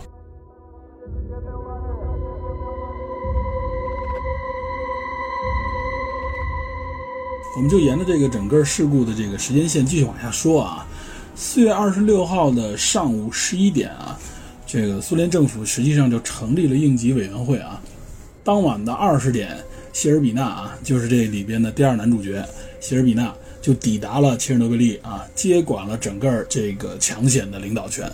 从这一点也能看出来，谢尔比纳啊，作为苏联的部长会议副主席啊，他到达现场就说明已经知道这个事故的严重性了。至于严重到什么程度，也许可能还都不清楚，但是已经派了中央领导来啊，这是非常重视的。从侧面证明了啊，政府实际上是了解这个事态的大概的发展的脉络的。到了二十七号，也就是第二天的早晨，这个时候呢，苏联的化学兵司令啊。波卡洛夫将军就率领核防护部队啊，差不多有两千六百人左右，专门针对这个核打击用的防核防化的这个部队啊，以及四百辆的各种专用的军事车辆啊，他们是乘坐运输机和直升机直接抵达了切尔诺贝利啊。这个差不多就是一天之后的这个早晨，这个时候呢，部队就已经部分的进入了切尔诺贝利核电站旁边的这个普里皮亚季市啊。这个市实际上就是为了这个切尔诺贝利核电站而修的。这个时候，这个部队进入的时候测得的这个辐射量啊，相当于是正常日常的将近是一点五万倍啊！而且到了傍晚再测的时候啊，这个数值已经达到了六十万倍之高啊，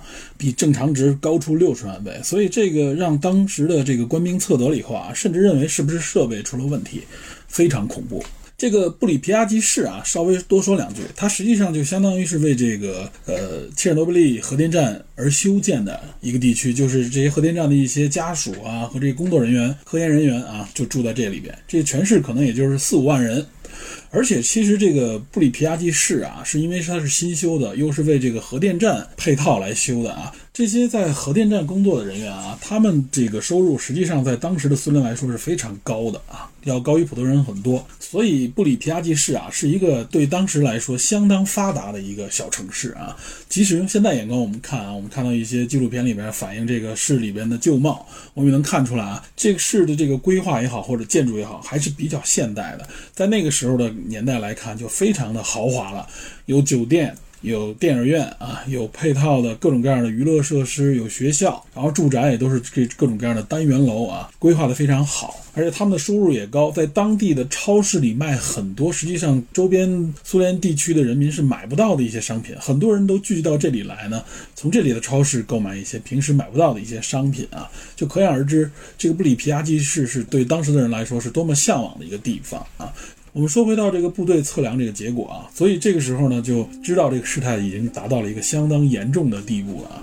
但是实际上，二十六日的白天呢，官方没有任何的消息，大家都以为只是发生了一个普通的火灾，所以还是在这个市里边正常的生活。所以他们在这一天当中接受到了大量的辐射啊，直到二十七号的中午，这个时候正式提出开始撤离啊，部队已经进入到这个城市当中。布里皮亚季市的这些市民们啊，就只给了他们一个小时的收拾时间，让他们赶紧进入到这个大巴当中。当时派了一千辆大巴啊，就像剧集里面表现出来的，很长很长的一长串的这种大巴啊。然后大家一个小时时间收拾好自己的财物，进入到车中，直接就撤离。他们撤离的时候，军队啊进入到这个城市里面啊，所以是很震撼，看上去很紧张的一幕。电视连续剧这一幕表现的非常好啊，非常克制，但是给你感觉到一种啊非常恐怖的感觉。这个是十一点，中午十一点开始啊，疏散这个居民，直到十五点啊，也就是差不多三四个小时之后啊，整个切尔诺贝利与布里皮亚季啊，整个这个五万三千名居民全部撤出了，这里边就只有赈灾的这些人员了。与此同时呢，电视剧里边我也能看到啊，就是谢尔比纳呢问这个列加索夫啊，问他怎么样才能灭火，所以他他当时给了一种方法。怎么样才能对抗这个带有核辐射的这些火焰啊？呃，利加索夫就给了一个方法，就用硼啊、沙子和硼，也就是把硼酸啊掺入这个沙子里边啊，撒到这个反应堆上，撒到这些有辐射的火焰的地方啊。这里边其实简单说一下，就是硼硼酸它可以吸收这个中子啊，它有这个吸收这些辐射中子的这个能力，它也就是降低这个反应程度，降低这个辐射度。所以用了这个硼酸的沙子，确实能起到一定的中和作用啊。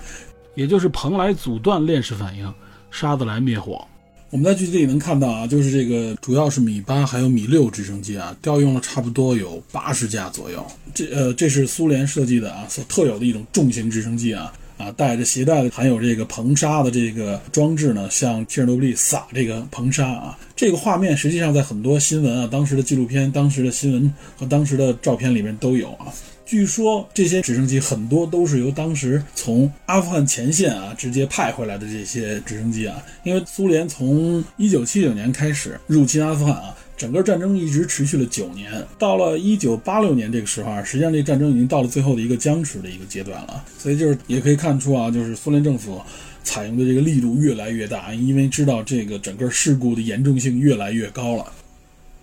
但这个时候，整个苏联民众是对这个事故一无所知的啊，只有少部分人因为这个。赈灾也好，救援也好，或者因为跟这个核项目相关啊，知道一点点风声，但大家也都是口耳相传，而且大家都不知道这个事故到底严重到一个什么程度。但是实际上呢，这是四月二十七号，就是第二天的时候。瑞典的这个福斯马克核电厂啊，当时的福斯马克核电厂的工作人员就发现了自己衣服上面的有这种辐射粒子粘在他们的衣服上啊，然后他们因为都在这个核电厂嘛，所以对这些信息非常的敏感，他们就赶紧测试啊，以为是自己的核电站有泄漏呢。最后发现不是啊，这个核物质不是从我们电厂里出来的。根据测算啊，他们高度怀疑是由苏联的核电站里面出了问题啊，放射出来这个核尘埃啊。你想，瑞典这个时候实际上距离这个切尔诺贝利大概有一千一百多公里啊，就可想而知，这时候这个核辐射的物质已经扩散到一个非常大的范围了啊。这是四月二十七号，就是第二天，瑞典就已经发现了。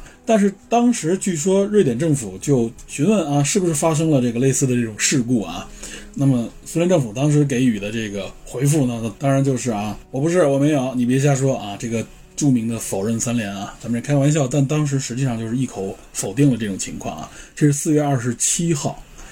到了四月二十八号的时候啊。处理小组发现这个问题越来越严重，他就撤离了距离切尔诺贝利核电厂周围十公里范围内的所有居民，因为旁边还有一些村落啊，十公里范围内的居民全都撤离。在当天，也就是四月二十八号的二十一时，就夜里九点，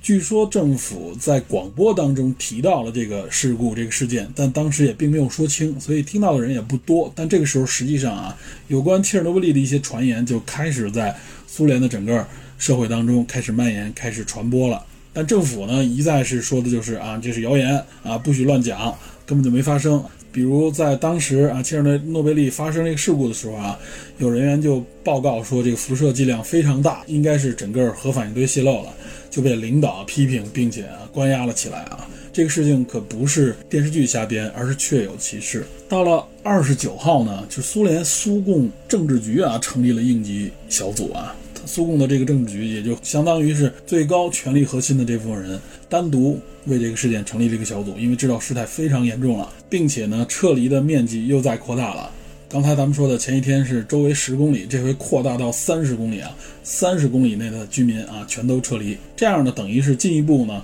一些关于事故的一些传闻也好，一些消息就慢慢的开始又传播开来了，因为确实因为在撤离嘛，但当时是因为没有互联网啊。这个消息传播的渠道，实际上更多的可能就是通过电话呀，通过亲人的一些联络呀，甚至通过一些口耳相传的方式。所以这个信息传的就比较的各种各样啊，什么样的情况都有。而且据说在第二天啊，美国那边啊，通过卫星就发现了切尔诺贝利市发生了重大的核事故，因为通过卫星这边观测，发现这种非常高热量的点啊，就在这个。切尔诺贝利核电站上方，所以他们推测应该是切尔诺贝利核电站发生了核泄漏，发生了爆炸，导致反应堆整个熔毁。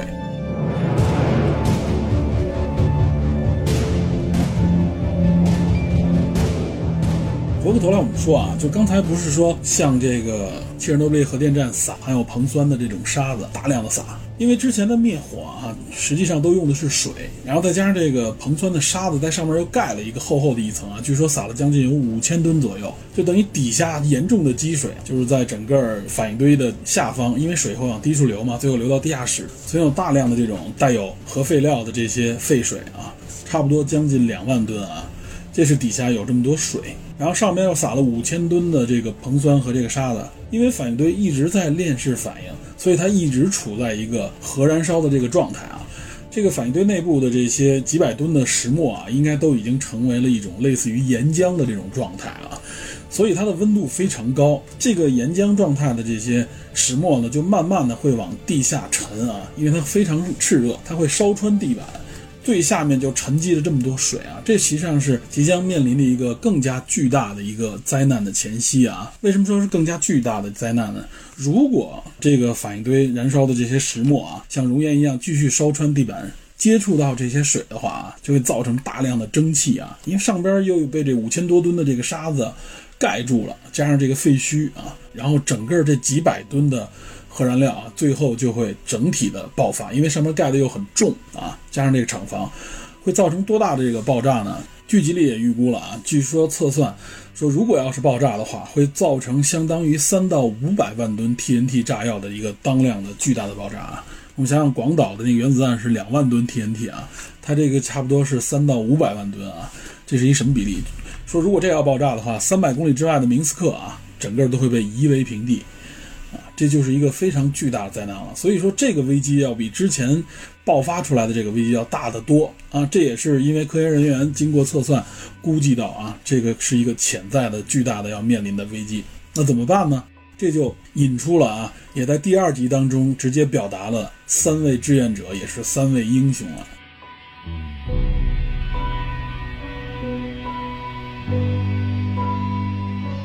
也就是五月二号当天啊。最后有三位志愿者自愿说：“我站出来，我要去打开啊地下室的这些抽水阀门，可以把这些水排出去啊。底下有阀门，但是没有控制装置啊，只有人为人力去把它打开才可以。有三个志愿者，可以说是三个英雄啊，因为他们进入到这个整个核废水当中，进入到这个厂房下部，就面临着巨大辐射，必死无疑。什么样的防护装置都没有用，必死无疑。啊，这三个志愿者我们需要记住他。”一个是二号反应堆的高级机械工程师阿列克谢·阿纳年科啊，他自报奋勇也是因为他主要是比较熟悉这些阀门的位置，因为底下有很多管道管线啊，哪个阀门是这个关键阀门，他是清楚的。另外还有一个第二涡轮车间的控制单元高级工程师瓦列里·别兹帕洛夫，还有一个是切尔诺贝利反应堆值班长鲍里斯·巴拉诺夫。这三个人等于是潜水进入到这个四号反应堆下面的这个地下室，因为充满了这个核废水啊，辐射值非常高。在剧集里边，我们看到他们举的那个电筒都一会儿就灭掉了啊，因为这个强烈的中子辐射啊，很多电子设备啊都会受到相应的影响啊。所以他们三个人潜入，据说啊，据他们回来后表述啊，说当时真的是非常幸运，他们去摸在这很黑的地方啊，完全凭直觉去找。没想到真的找到了，而且是两个阀门都打开了啊！费了九牛二虎之力，终于是打开了啊！最后他们回来，等于是完成了任务，但没过多久，这三个人啊全都牺牲了。这两万吨废水算是终于从地下室里面被排空。后来呢，据说是一段时间，好像是个把月时间之后啊，确实是，其实那个反应堆的那个核燃料还没有被熄灭，像熔岩一样向下流，终于是烧穿了地下室，进入到了这个下面的这些原来存水的位置啊。但是因为没有水，所以没有造成爆炸，啊，不然如果要真的爆炸的话，那可想而知造成的伤害有多大。所以这三个人啊，三个赴死的英雄，真的是可以说是他们挽救了世界。另外，据记载啊。在五月四号的时候，抢险人员呢就通过侧向啊钻井机钻了一些小隧道到这个反应堆的地下了。做什么呢？是往里注入这种液氮啊。据说每天要注入二十五吨的液氮，是超冷的那个液氮啊，就是为了冻结下面啊反应堆下面的这些土壤啊。为什么要冻结土壤呢？实际上就是把周边的这些地下的土壤冻结住，防止啊这些核废料。渗入到地下水系统啊，一旦进入到地下水，那整个就污染了，就是沿着地下水去污染更多的地方了。啊，五月七号的时候，据说仍然有一百九十五吨左右的石墨核燃料在燃烧，在闷烧吧，相当于是被困在这个整个建筑内啊。因为大家也说，这个建筑上面承重了这么多沙子，至于这个建筑能不能支撑得住，谁都不知道。万一要是垮塌了怎么办呢？这个时候就决定啊，这个整个应急委员会终于决定说，我们要在这个切尔诺贝利的上面和下面修两个保护层。上面呢就是我们大家都知道的这个石棺啊，下面实际上就是做要做一个整个的防这个热水的一个平层，防止它继续向下渗。怎么办呢？就要在底下，在地下修，实际上修一个兜底的一个浇筑出这么一个水泥层。这个时候就从全国紧急抽调了一万多名矿工啊。进入到这个切尔诺贝利啊，用三十五天的时间挖掘了一百五十米的一个地道啊，然后呢，等于向里边注入这个混凝土。他们挖掘的方式是什么呢？他们挖掘是没有机械的，挖掘的方式基本上就是靠手啊，就是一万多人啊，通过轮流作业的方式啊，在这个地下去挖这个隧道。因为当时是已经是五月份了嘛，啊，又那边又有核辐射，非常的闷热啊。这些矿工们被告知实际上是有辐射危险，到底这个辐射危险有多少，没人知道啊。而且他们在地下的时候啊，在最最下面挖掘的时候，辐射相对少一点，因为毕竟地面是很厚啊，能够阻抗住这个辐射。所以他们在里边挖掘的时候，基本上汗流浃背啊，穿的防护服也好，戴的口罩都摘掉了。就一第一天大家还比较谨慎，到后来就都摘掉了，没办法，浑身是汗。有那个纪录片能看到这些人啊，都是一帮年轻的小伙子们，靠这个手拿的铁锹去挖，就是一万多人轮番作业啊，用这种方式把这些沙土运出来。但是说他们运到这个口的时候啊，因为出来这个口的时候，实际上这个地面上的辐射是相当高的，但是这些人已经顾不上这么许多了。所以这一万多人都多多少少受到了非常强烈的辐射啊！据说估计有四分之一左右的矿工实际上是在四十岁之前就死去了，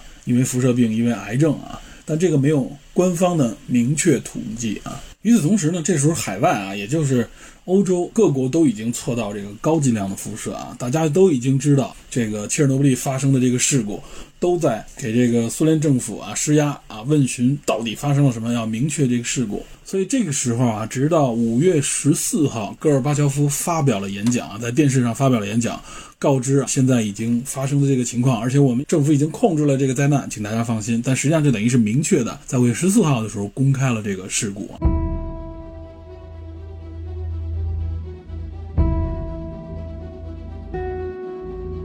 然后这个时候呢，也开始了全国的动员。这里边有还有两个时间点要说，一个就是九月十七号开始啊，因为这个时候啊，我们要注意，就是四号反应堆爆炸以后啊，实际上很多这种辐射的这些石墨块啊，这些反应堆的这些残渣啊，崩射到了旁边的三号反应堆的楼上啊。就是在地面呢，大家都还好清理吧，有设备啊，有有很多的人员，但是在这个楼顶上面啊，有大量的这些废料残块啊在上面。而且这个辐射值非常高啊！三号反应堆上面屋顶的这个峰值达到了十二万毫西弗每小时这样的一个辐射量啊，非常巨大了。而且你要知道啊，三号机实际上这个时候啊是非常敏感的，因为这也是一个反应堆，两个离的其实非常近，所以呢，清理三号堆上面的这些辐射残渣就变成非常重要的一个任务啊。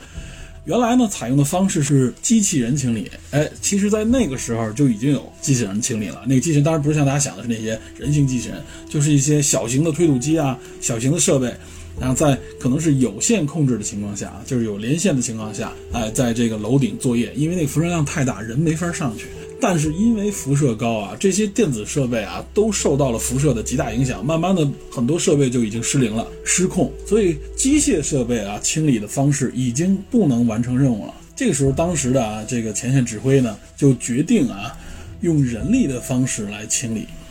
等于是最后动用的是预备役军队啊。怎么清理呢？就是也是拿着铲子、拿着铁锹去楼上清理。啊他们唯一的防护呢，就是每人穿上差不多三十公斤左右重的这个铅的防护服啊，戴上这个头盔，戴上这个眼罩，戴上这个防毒面具啊，去楼顶去清除。刚才不是说了吗？峰值可以达到十二万毫西弗每小时这么大的一个辐射量啊！很多人在上面，这些防护服其实也不管什么用的。所以他们在上面清理的时候，每个人只能清理个一两分钟就得撤下来，也是这种。轮班上的这种方式啊，都是年轻人给这些预备役军人啊，当时发放了一个叫做“清理人证书”啊，说白了就是一个奖章吧那样的方式。另外呢，每个人发放了一百卢布的奖金啊，这个一百卢布相当于多少呢？在那个时候，相当于差不多一百美金吧。最后终于将这个楼上这些废料清除掉啊，但是实际上只减弱了差不多百分之三十五左右的这么一个辐射量。当时被国外的一些媒体报道说，这些清理人实际上他们管他们叫什么呢？管他们叫做生物机器人啊，就是说这本来应该是机器人去做的事儿啊，结果让这些人去做啊。有些人就是说回忆当时，我记得看纪录片里面，他们回忆当时清理的现场，也都不知道这个辐射有多强，而他们穿的这个铅防护服啊，不是说像我们想象当中跟太空服那样。实际上就跟一个有点跟我们现在这个大家做 CT 的时候看到穿的那个一个铅的这个披风那种感觉差不多啊。它实际上就是两片前后一片啊，把这个身体围住，然后用绳子系起来，然后呢可能胳膊上有那么几片啊。它实际上有很多空当和缝隙是露出机体的。在这样的情况清理，很多人说当时清理完了以后啊，工作下来以后就发现这个手第二天连动都动不了，手非常的疼啊，然后身体也是感觉到极大的疲惫。当然了，这种感触啊。不一定都是因为辐射带来的。你想，他们穿三十公斤重的这个铅服，反正大家穿着又很紧张的情况下工作啊，肯定是一种非常大的体力消耗。当然，肯定这个辐射是无法避免的，所以很多人都得了这个辐射的这种后遗症啊。这是清理三号枪号堆上面的这个情况啊。然后呢，到了十二月啊，相当于是我们说的这个石棺啊。就基本建造完成了，结合这个建筑搭起来的一个石棺，差不多用了三十六点七万立方米的混凝土和七千三百吨钢铁啊，起名为石棺啊，听这个名字就非常恐怖啊。这个石棺呢，实际上啊，直到二十年之后啊，两千零六年左右的时候，说在石棺的表面上还仍然能测量到每小时七百五十毫西弗的辐射量啊。据后来的统计呢。参与这个切尔诺贝利抢险啊，赈灾清理工作的人前后差不多有六十万人啊，而且直接花费的这个资金，据戈尔巴乔夫回忆说，就差不多有一百八十亿美金啊，这是一个非常巨大的数字了，在那个年代啊，而且这只是直接花费，那间接的损失、间接的花费那就不计其数了，上千亿美金至少。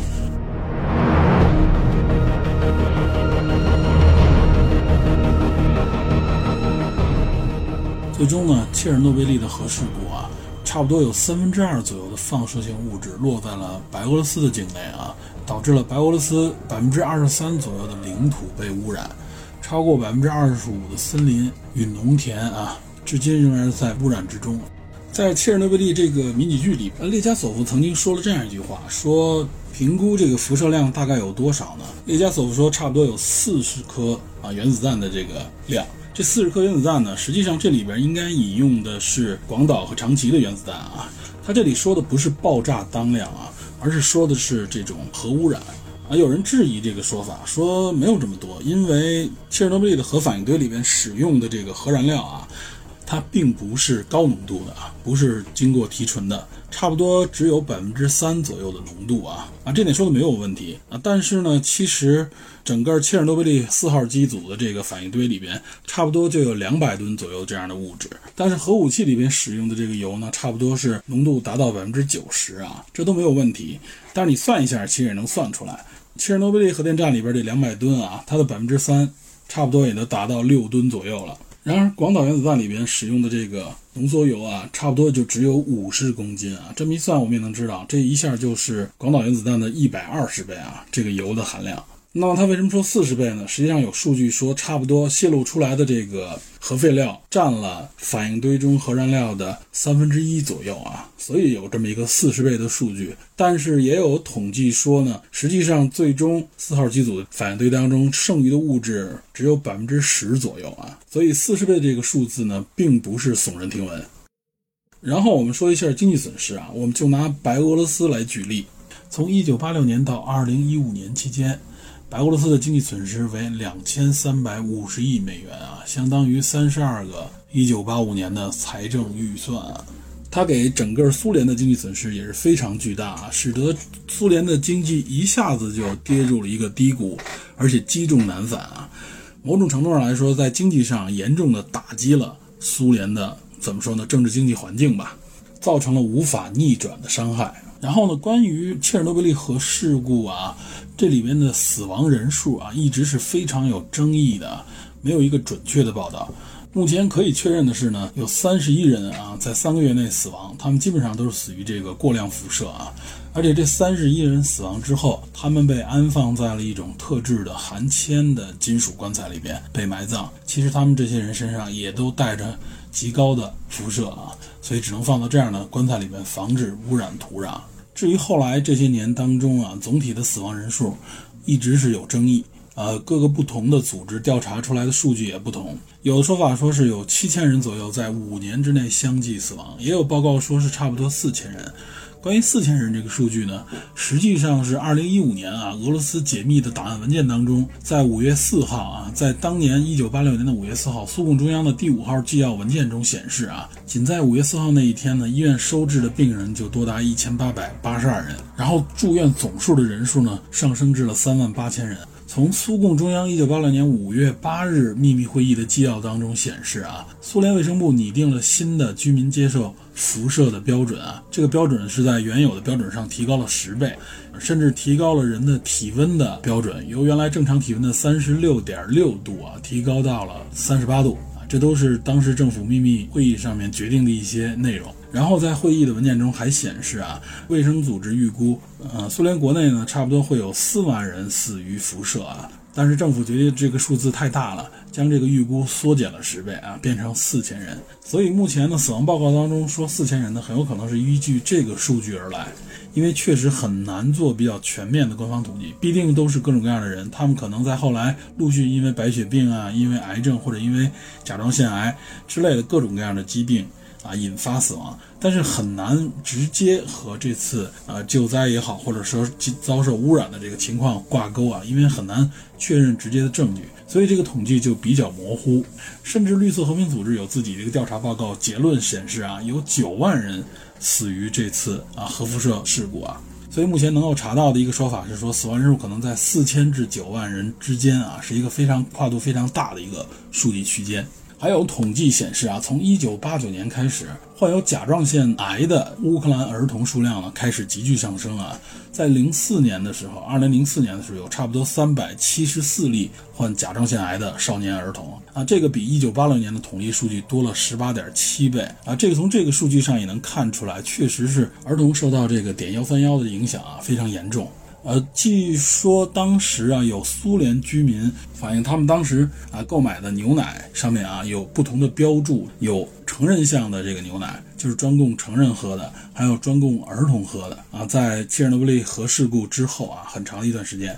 从这点上，他们也可以判定啊，就是这个牛奶也被污染了。我们刚才说了，统计差不多有六十万苏联人参与了这次切尔诺贝利的救灾和抢险。呃，苏联当局呢也向六十万人颁发了切尔诺贝利事故抢险奖章或者勋章。切尔诺贝利事故呢可谓是震惊世界啊，尤其是欧洲啊，因为靠近乌克兰地区嘛，所以欧洲很多国家啊，包括像英国啊、英伦三岛，都长时间笼罩在啊这个切尔诺贝利核污染的这个阴影下啊。而且切尔诺贝利这个核事故对我国的影响也比较大，不仅仅是因为这个核污染。我国就在一九八六年准备上马的大亚湾核电站啊，嗯，因为切尔诺贝利核事故啊，导致了香港地区啊对这个大亚湾要建造核电站呢持否定态度啊。据当时的媒体调查，差不多有百分之七十的香港人反对在大亚湾建设核电站，并且他们有一百万人在请愿书上签名表示反对啊。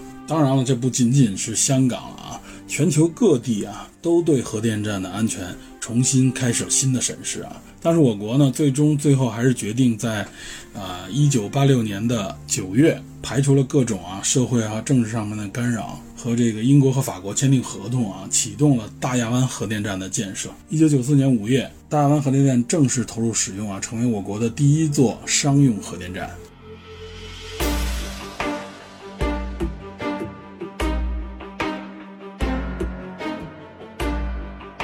我们说了很多切尔诺贝利核电站这次事故的影响，震惊了全球嘛。这里边其中有一个影响，怎么说呢？也是被大家所谈论比较多的一个影响啊，就是对苏联政治体系的这个直接影响啊。有人说，实际上啊，切尔诺贝利核电站事故最终导致了苏联政府的倒台，也就是苏联解体。我觉得这个因果性上面啊。我们还是存疑的啊，不能说切尔诺贝利核电站是直接导致苏联解体的原因，但是相关性肯定是非常大的。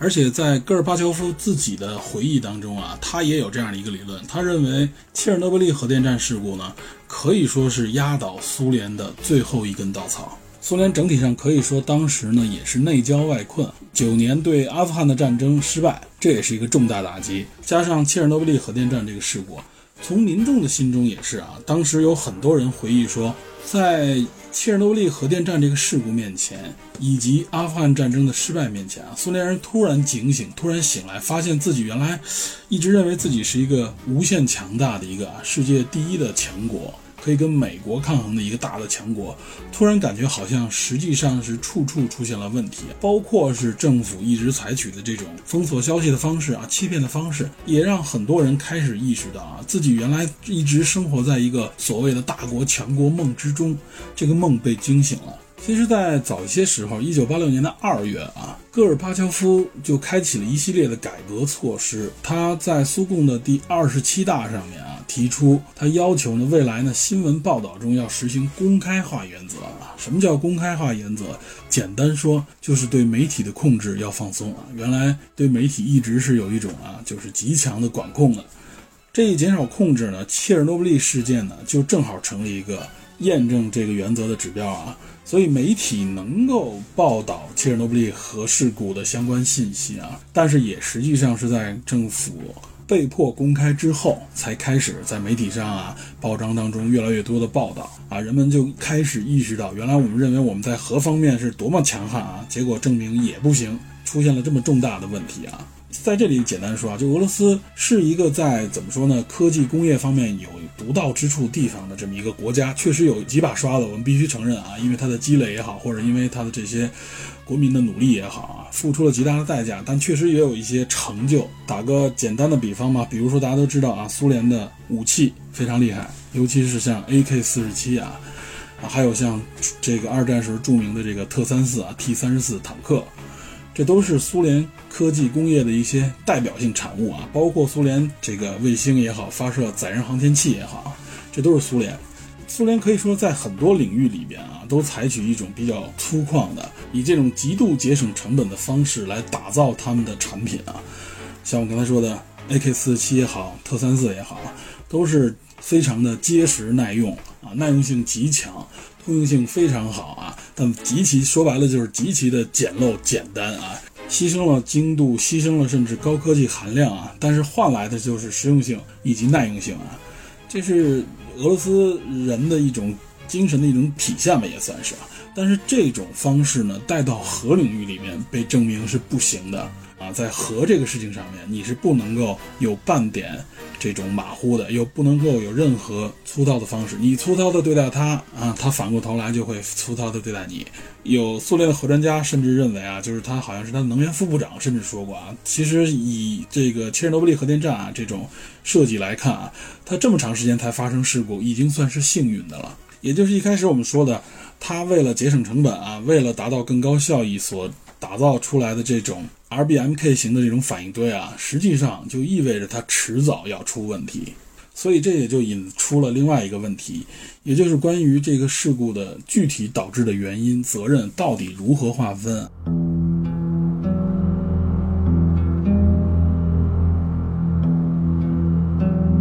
在事故爆发那一年，也就是一九八六年啊，国际原子能总署在事故爆发以后呢，迅速组成了一个国际核能安全咨询小组 （INSAG） 啊。这个小组对这个事故进行调查，他前后发了两份报告。一九八六年发的这个报告啊，叫 INSAG 一报告。他这个报告主要说的呢，就是说这次事故的原因就是人祸，就是人为造成的，就是这些操作人员、管理人员的疏忽、马虎和野蛮操作。从而造成了这么一个不可挽回的事故啊！这份报告很显然是受到了啊苏联当局的这个影响。然后呢，实际上在一九九二年啊，他出了第二份报告，叫 INSAG 杠七的这么一个报告。在这个报告里边啊，关于事故的责任可就有了一个很大的变化了啊。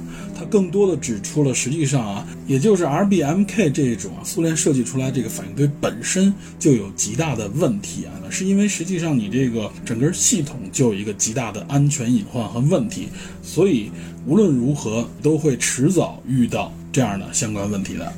结合我们刚才说的，这也就体现了什么呢？就是苏联这边啊着急上马。无论说是和美国的竞争也好，或者说是为了体现自己强国强大这种帝国的这种能力的方式也好啊，他们急于呢在各个领域里边展现自己第一强国也好，或者说是这个伟大的俄罗斯民族啊这种以及强大的国家在各方面的这种优越性的体现吧。结果导致的就是啊心急吃不了热豆腐。这个核反应堆设计出来以后，大家都认为实际上是有问题的，但是呢。又不愿意去表述啊，因为可以说是组织上的要求也好，或者政府的这种要求也好，希望尽快上马啊，所以就等于是慢慢的将这种问题就忽略掉了，或者把它掩埋掉了，或者说是因为其他的迫于其他的压力吧，导致了这个错误最后传递传递传递到这次试验当中啊，终于引发了早已掩埋下来这个定时炸弹。当然了，也有一个就是全国上下啊对安全意识的一种不切实际的松懈，认为自己很强大，认为自己设计出来的东西没有问题，或者说认为这个体系、这个组织不会发生这样的问题啊。说白了是苍白的自信。然后据后来解密的档案也显示了，从1971年到1988年这十年当中啊，涉及切尔诺贝利核电站的这个事故档案就非常的多，一共前后有二十九起紧急状况，也就是安全意识、安全文化的这种缺乏贯穿于整个体系内。我们说的啊，那种 T 三四的精神，或者说是 AK 四七那种精神，到这儿实际上确实是行不通的。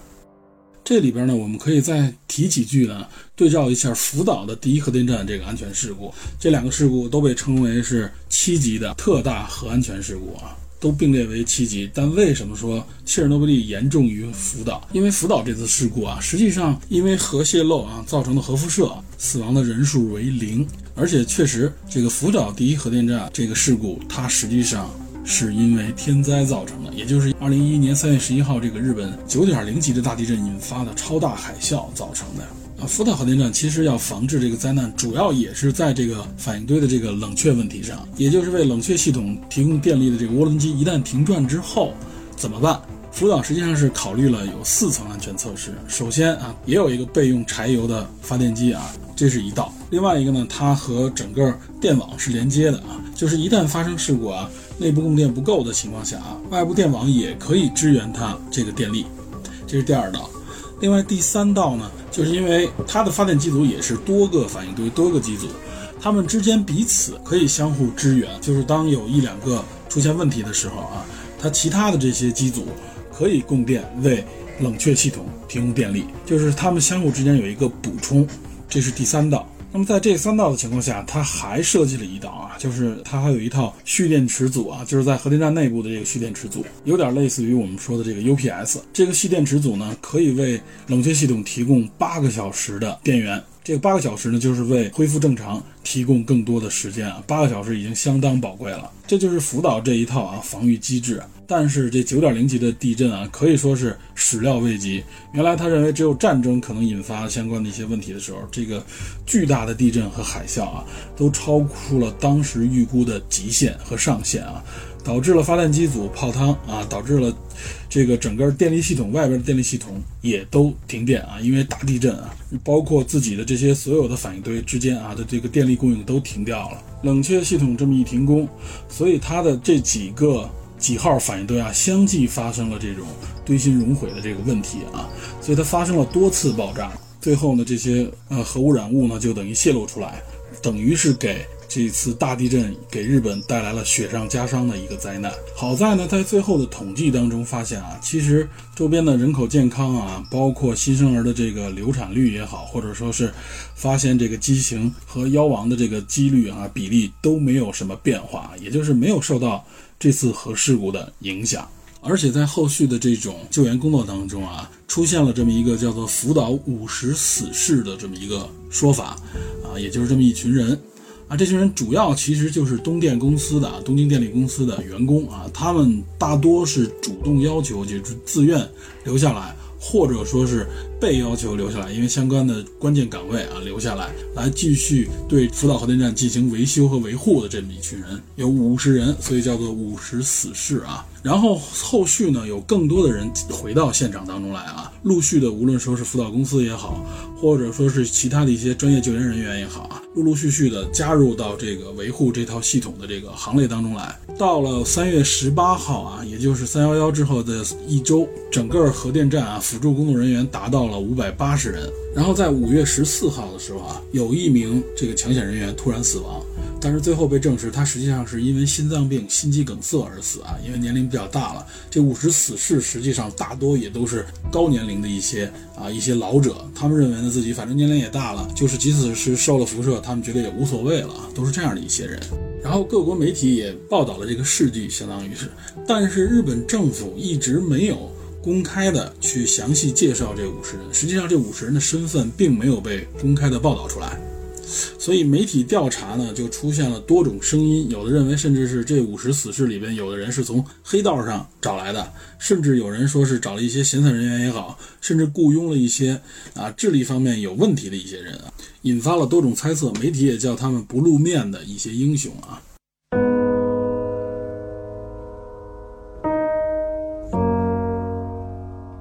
我为什么要在这儿提福岛事件呢？实际上不是为了对照两边的损害也好，或者说是两边带来的影响，更多的是想说一说啊，那边的清理人，那边六十万的这些被称之为苏联英雄的这些勇士们，和这个五十死士的这么一个对比啊，不是人数上的对比，而是他们这些人的身份上的一个，或者说是政府对他们这些人的一个态度上的对比。对于切尔诺贝利核电站的这次事故当中啊，尤其是抢险当中涌现出来的这些，可以说是苏联的这些英雄吧。其实这种救灾赈灾的英雄文化啊，对于我国来说，尤其对于我国国民来说是非常熟悉的。我们是非常了解，或者说是对这一套体系很了解。就是一旦出现大灾大难、抢险的时候啊。我们就会紧接着出现一个一种表彰，一种对英雄的歌颂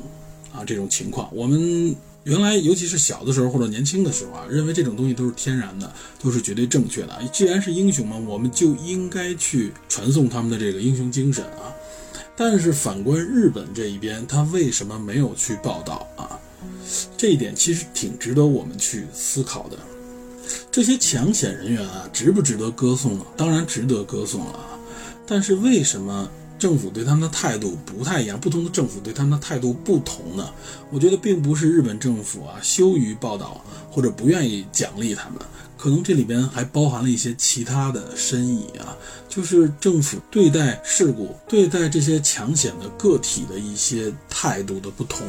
我刚才说，我们经常看到这种英雄文化啊。包括我们前一段啊发生的这个森林火灾啊，我们也是强调啊，去这个表彰这些英雄啊，他们英勇的付出了这些生命，在这种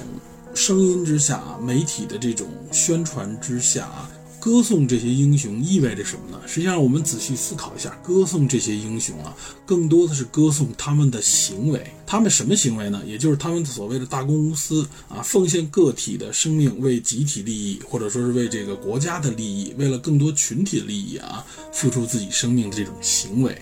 这个在我们这样的国家体系里边，在前苏联的这样国家体系里边啊，实际上是被高度认可的，并被拿来不断的宣传的，来强化个体对这个集体的认同感、归属感。这就是这样的一个强大的大政府角度下啊，这种集体主义的角度下看待个体的一种方式，强调他们这种行为。把他们奉为英雄，目的是什么呢？是希望其他的人对他进行模仿啊！我歌颂这些英雄，你们应该模仿他的这种行为，为组织、为集体、为国家奉献的这种行为。我们过去就有过很多这样的经历，比如说我们原来有一些，我记得小的时候就是有很多这种少年英雄也被拿出来公开的他们的事迹来传颂，他们可能因为各种各样的原因，因为火灾啊，因为赈灾，或者是因为见义勇为。但后来，对于年轻人，尤其是对于未成年人啊，国家这个宣传政策就产生了一些变化，不再强调这些英雄主义了。为什么？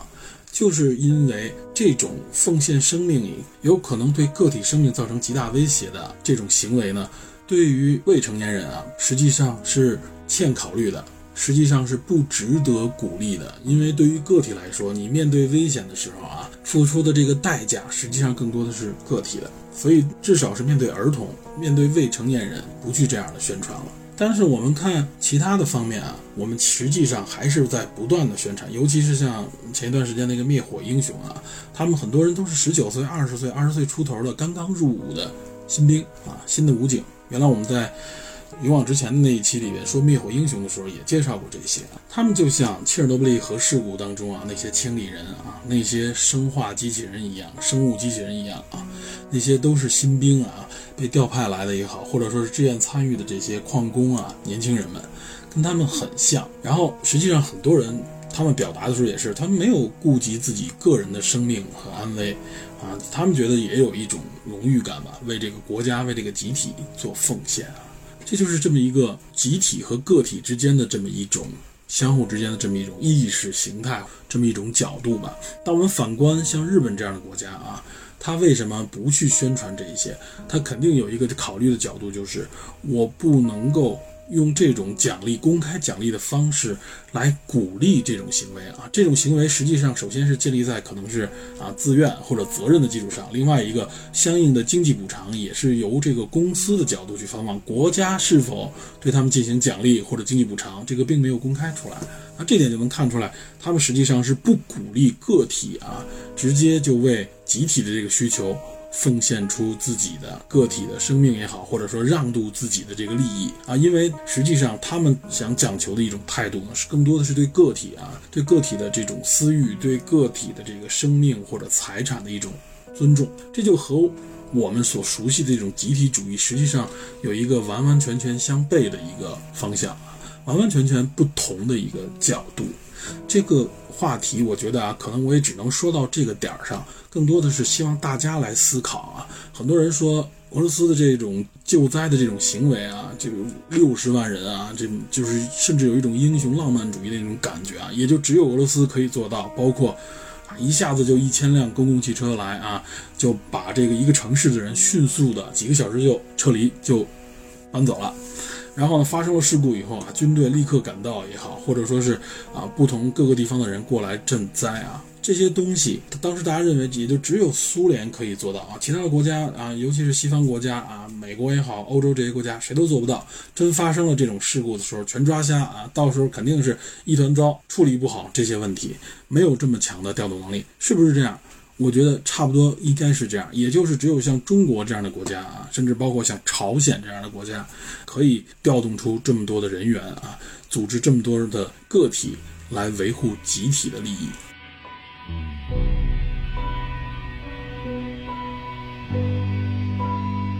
但我个人认为啊，我们对每个个体应该都是尊重，而且都是应该崇敬的，确实没有问题。但是这种赈灾的方式啊，它有多少是建立在信息不对等、不透明的基础上的？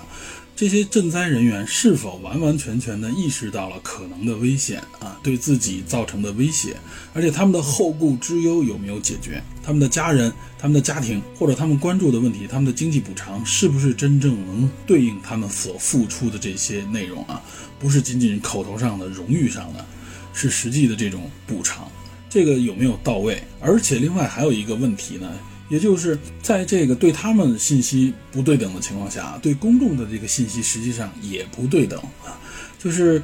到底危险有多大？到底事故发生到一个什么程度上面来啊？我们看到，往往像苏联。当时啊，就是前后其实发生过很多各种各样的事故，包括就核事故啊。即使在戈尔巴乔夫提倡新闻报道的公开化的时候啊，之前像五七年、七四年、八三年都发生过比较大的一些核泄漏事故啊。西方世界也都知道，也质问过苏联政府，但是这个苏联政府的态度就是从无任何报道，也不会承认有这方面的问题的啊。这种对事故的这种掩盖，尤其是在切尔诺贝利这个事件上面啊，这个掩盖其实不是一开始源自于中央系统的。我们看到这个迷你剧里边也有这方面的展示啊，不是上来这个中央系统啊说决定我们知道事态有多严重，但是不能说，不是这样的。其实它是一开始从发电厂、核电站的这些相关领导，他们就产生了一种对事态的这种控制啊，不希望事态扩大化。尤其是不希望这个事故的真正情况啊被报上去，体现在了它这个体系当中的各个环节，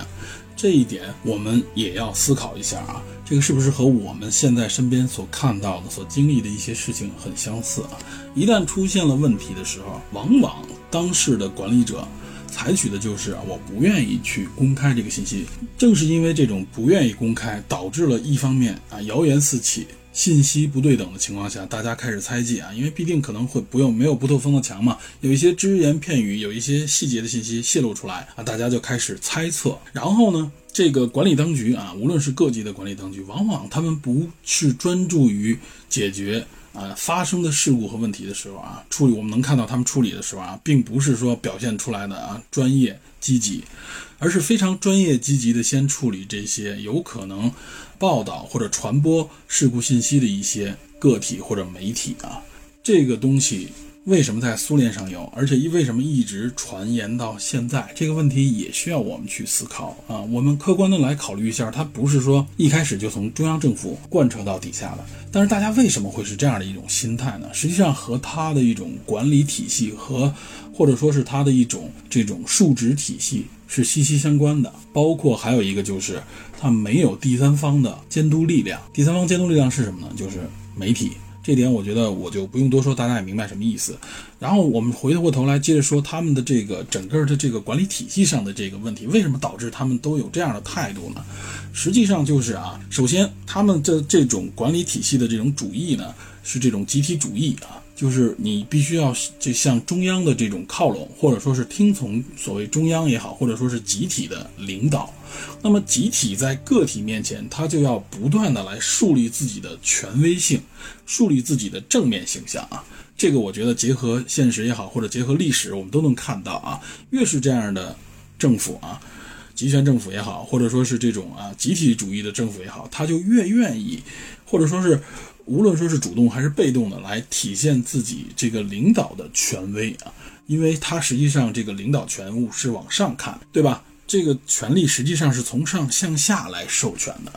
所以为了维护这个形象的时候呢，那发生了意外也好，发生了问题的时候，他更多的考虑的是会不会影响我这个领导的形象，会不会对个体造成一些对我领导形象的质疑，对我管理合法性的这种质疑。发生了事故，所以他更多的是考虑我要先维护我的合法性，维护我的管理权利，所以就会造成刚才我们说的啊一系列的这样的问题掩盖，然后呢上报是由上面来决定这个事件怎么来处理。那么上面更多的也是觉得，哎呀这个事故是不是更上级对这个事故啊？因为他们觉得如果会责罚自己的，更多的是来自于上级，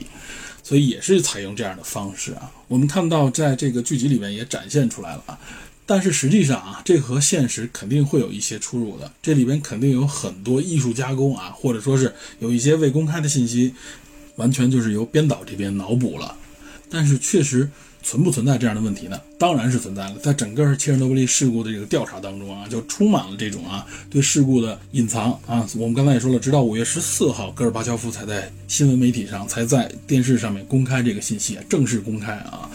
某种程度上来说啊，正是因为这样的体系啊，他不愿意被质疑，不愿意被监督，所以导致他更多的韧性，导致很多发生像呃苏联这样的事故的隐患，实际上是源于这样的一个体系。啊，因为它的所谓的权威性建立在的一个不是在一个怎么说呢，公平公正的角度啊，或经得起考验的角度，经得起质疑的角度来建立起来的，更多的就是依靠我的地位，我的权威。所以在有潜在事故可能的这种反应堆 RBMK 型反应堆啊，被设计制造出来的时候，它虽然有很多问题。但是很多科研人员、很多专业人员啊，对此有质疑，但也不愿意或者不敢提出啊，就是因为他们知道这个权威性是不容挑战的，或者大家就觉得 OK，那既然是如此，我完成任务就好了，或者我完成我们指定的目标就好了。更多的是以为了达到上级的一种指示啊，或者说他这个项目本身啊，它就是为了某种甚至有象征意义的这种需求为基础，所以这种隐患呢就被掩埋在这种体系之下啊。它缺乏公平公开的质疑和论证啊，这也就是为什么苏联创造出来的这些核反应堆核事故这么多。当然了，西方国家啊，一些发达国家也有这些事故，并不是没有。但是它的事故为什么被控制到了一定级别，或者说是事故相对来说已经比较大了，也没有造成那么大的人员伤亡？它从设计之初，包括执行方面啊，都是经过了相对更多的专业的质疑、挑战和论证之后。它才建设出来，才实现。所以，我们看很多时候，在一些大工程面前啊，像苏联这样的国家，往往能够更快、更有力的表现出来啊，迅速达成。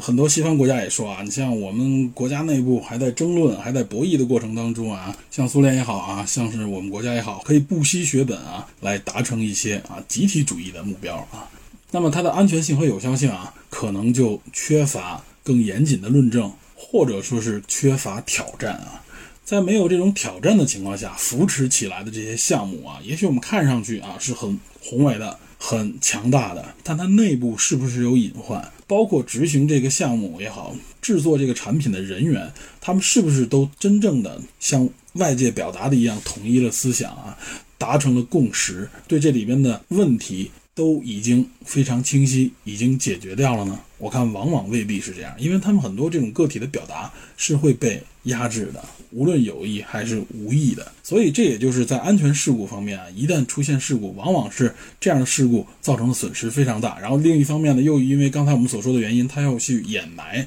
掩藏这个事故，所以导致这个连锁反应，导致这个相关的一些事件就更加严重啊。好在我国在这方面，我认为啊，做的还是不错的，尤其是涉及到重大的人员安全问题上面，有些地方。做的还是很好的啊，这点我们必须说承认是这样，但也有地方做的确实不好，包括之前我们知道的啊，呃，像这个某某地区的这个化工厂的这个问题啊，就是一直有事故隐患啊，当地民众一直反映，就是反映不上去，结果果不其然，终于有一天产生了这个啊相关的重大事故之后啊，最后整个这个地区的相关项目全部下马，这个里边啊，无论上还是下，无论发生事故。造成的经济损失啊，直接的经济损失我可能我们能看到，但是间接的经济损失可能远比我们想象的要大，付出的代价也大，所以维护这个体系啊，维护这些需求的这种成本也会越来越高，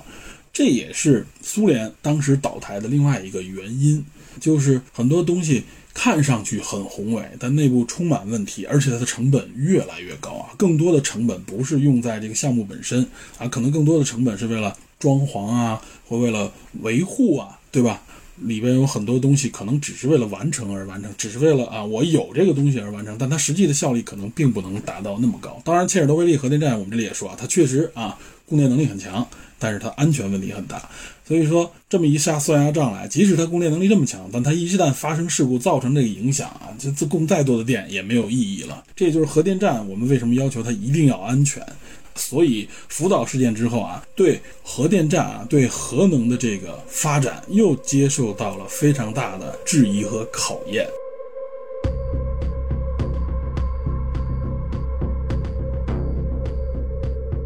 实际上，我们一直在说的这个切尔诺贝利核电站啊，它采用的这个核反核反应堆的这个技术呢，按这个迭代来分类的话啊，它处于第二代反应堆啊。第一代实际上就是最早的这些原型反应堆，它主要是用作实验来用的啊。第二代开始呢，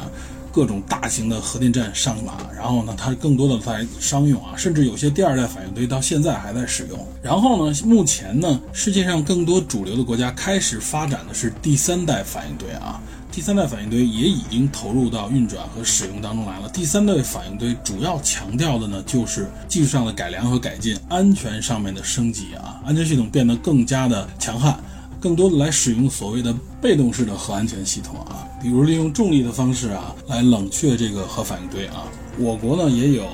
第三代核反应堆正在建造过程当中啊，比如华龙一号啊，比如说中国改进型压水堆啊。那么实际上呢，现在第四代反应堆呢也处在一个研发的过程当中啊。第四代反应堆呢就更加讲求安全性，而且它有一个很强的能力，叫做永续发展啊。所谓的永续发展啊，当然不是说永远永远了，但是可以在很长的一段时间内啊，它可以自运转，不需要像原来的方式来更换这个核燃料啊，比如说更换维护设备啊，而且可以大大的降低维护成本。那么它如何来实现呢？实际上，它就有一种叫做快中子堆的这种方式啊。简单说一句，什么叫快中子堆？就是原来我们刚才说了，这个之前的反应堆都是为了降低这个中子的速率啊，它让这个热中子去参与核裂变反应，有的时候呢是要减慢一些中子的速度啊，来控制这个反应堆的这个效率。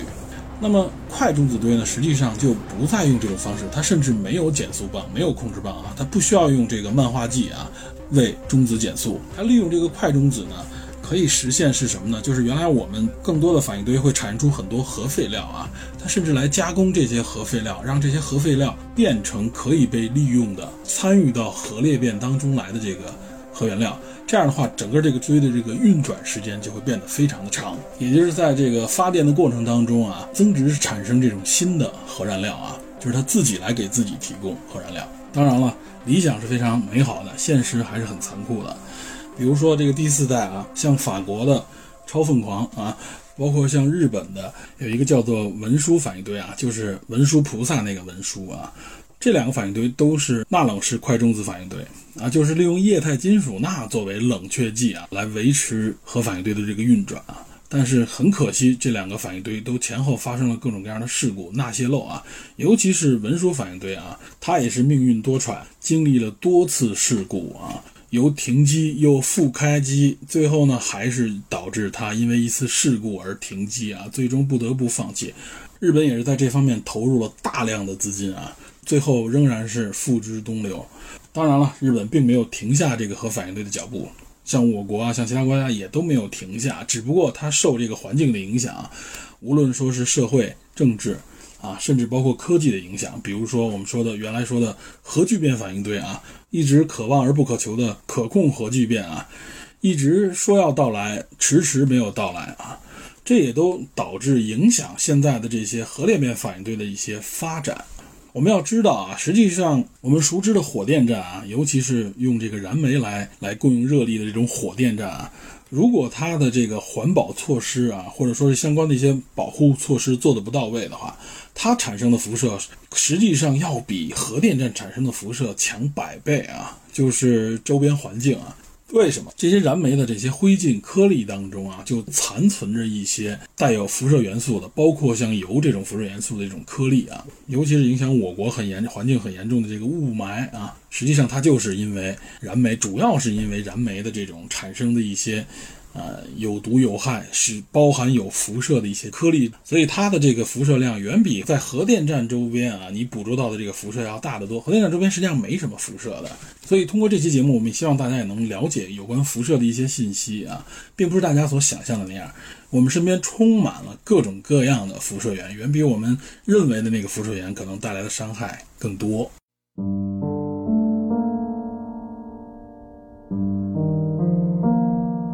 我们今天啊，借着《切尔诺贝利》这部短剧啊，这部迷你剧，讲解了很多啊，除了这个切尔诺贝利相关的事故历史和赈灾历史以外啊，讲解了核能啊、辐射的一些相关的知识吧，比较简单，比较粗糙。而且我们也讲了有关赈灾的一些角度啊，有关安全、有关这个核能发展的一些话题。包括甚至有一些涉及到政治的角度的一些话题啊，这里我们想说的是，结合刚才最后说的那一段啊，就是什么是安全性啊？对安全性的一个理解，我认为啊，通过我们刚才的讲述总结一下，安全性本身其实就是对生命的一个重视程度。这个听上去其实非常简单，但我们再稍微剖析一下这句话啊，就是对个体生命的一个尊重和。重视的程度啊，你对个体的生命的重视程度越高，各方面的这个权益受到保护的越高，那么安全性相对来说就会被提高。如果不重视，那么这个所谓的安全性就会降低。我希望大家体会一下这句话啊。我们维护的什么样的安全性？我们当然是要维护个体的安全性了啊。只有个体安全啊，只有个体生命的这些安全能够被保障啊，才是最大的安全的意义。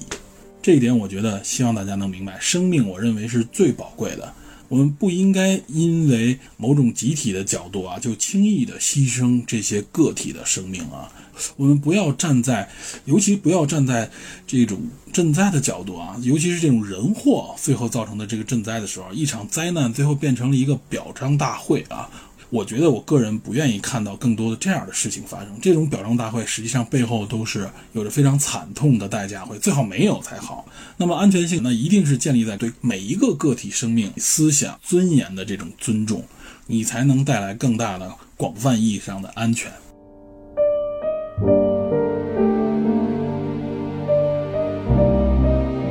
好，今天这期节目说的比较多呢，我觉得基本上也就说到这里了。最后呢，我想。贴一张图会放到这一期节目的这个讲解的文字内容里边啊。这张图是什么呢？就是苏联政府当时发给这六十万人的切尔诺贝利事故抢险的一款奖章。这个奖章在中心的这个图案上画了三条不同的这个曲线，代表是阿尔法、贝塔和伽马这三种射线。这三种射线呢，穿透了中间，实际上是一滴鲜血。这个图案给我带来了深深的触动。我们可以理解为他在表彰和歌颂这种生命的付出。另外，其实我觉得它就像这个图案自己所表达出来直白的意思，是一个滴血的勋章。好，今天这期节目就讲到这里，感谢大家收听啊！希望大家持续锁定《电影侦探》这个节目，我们下次再见。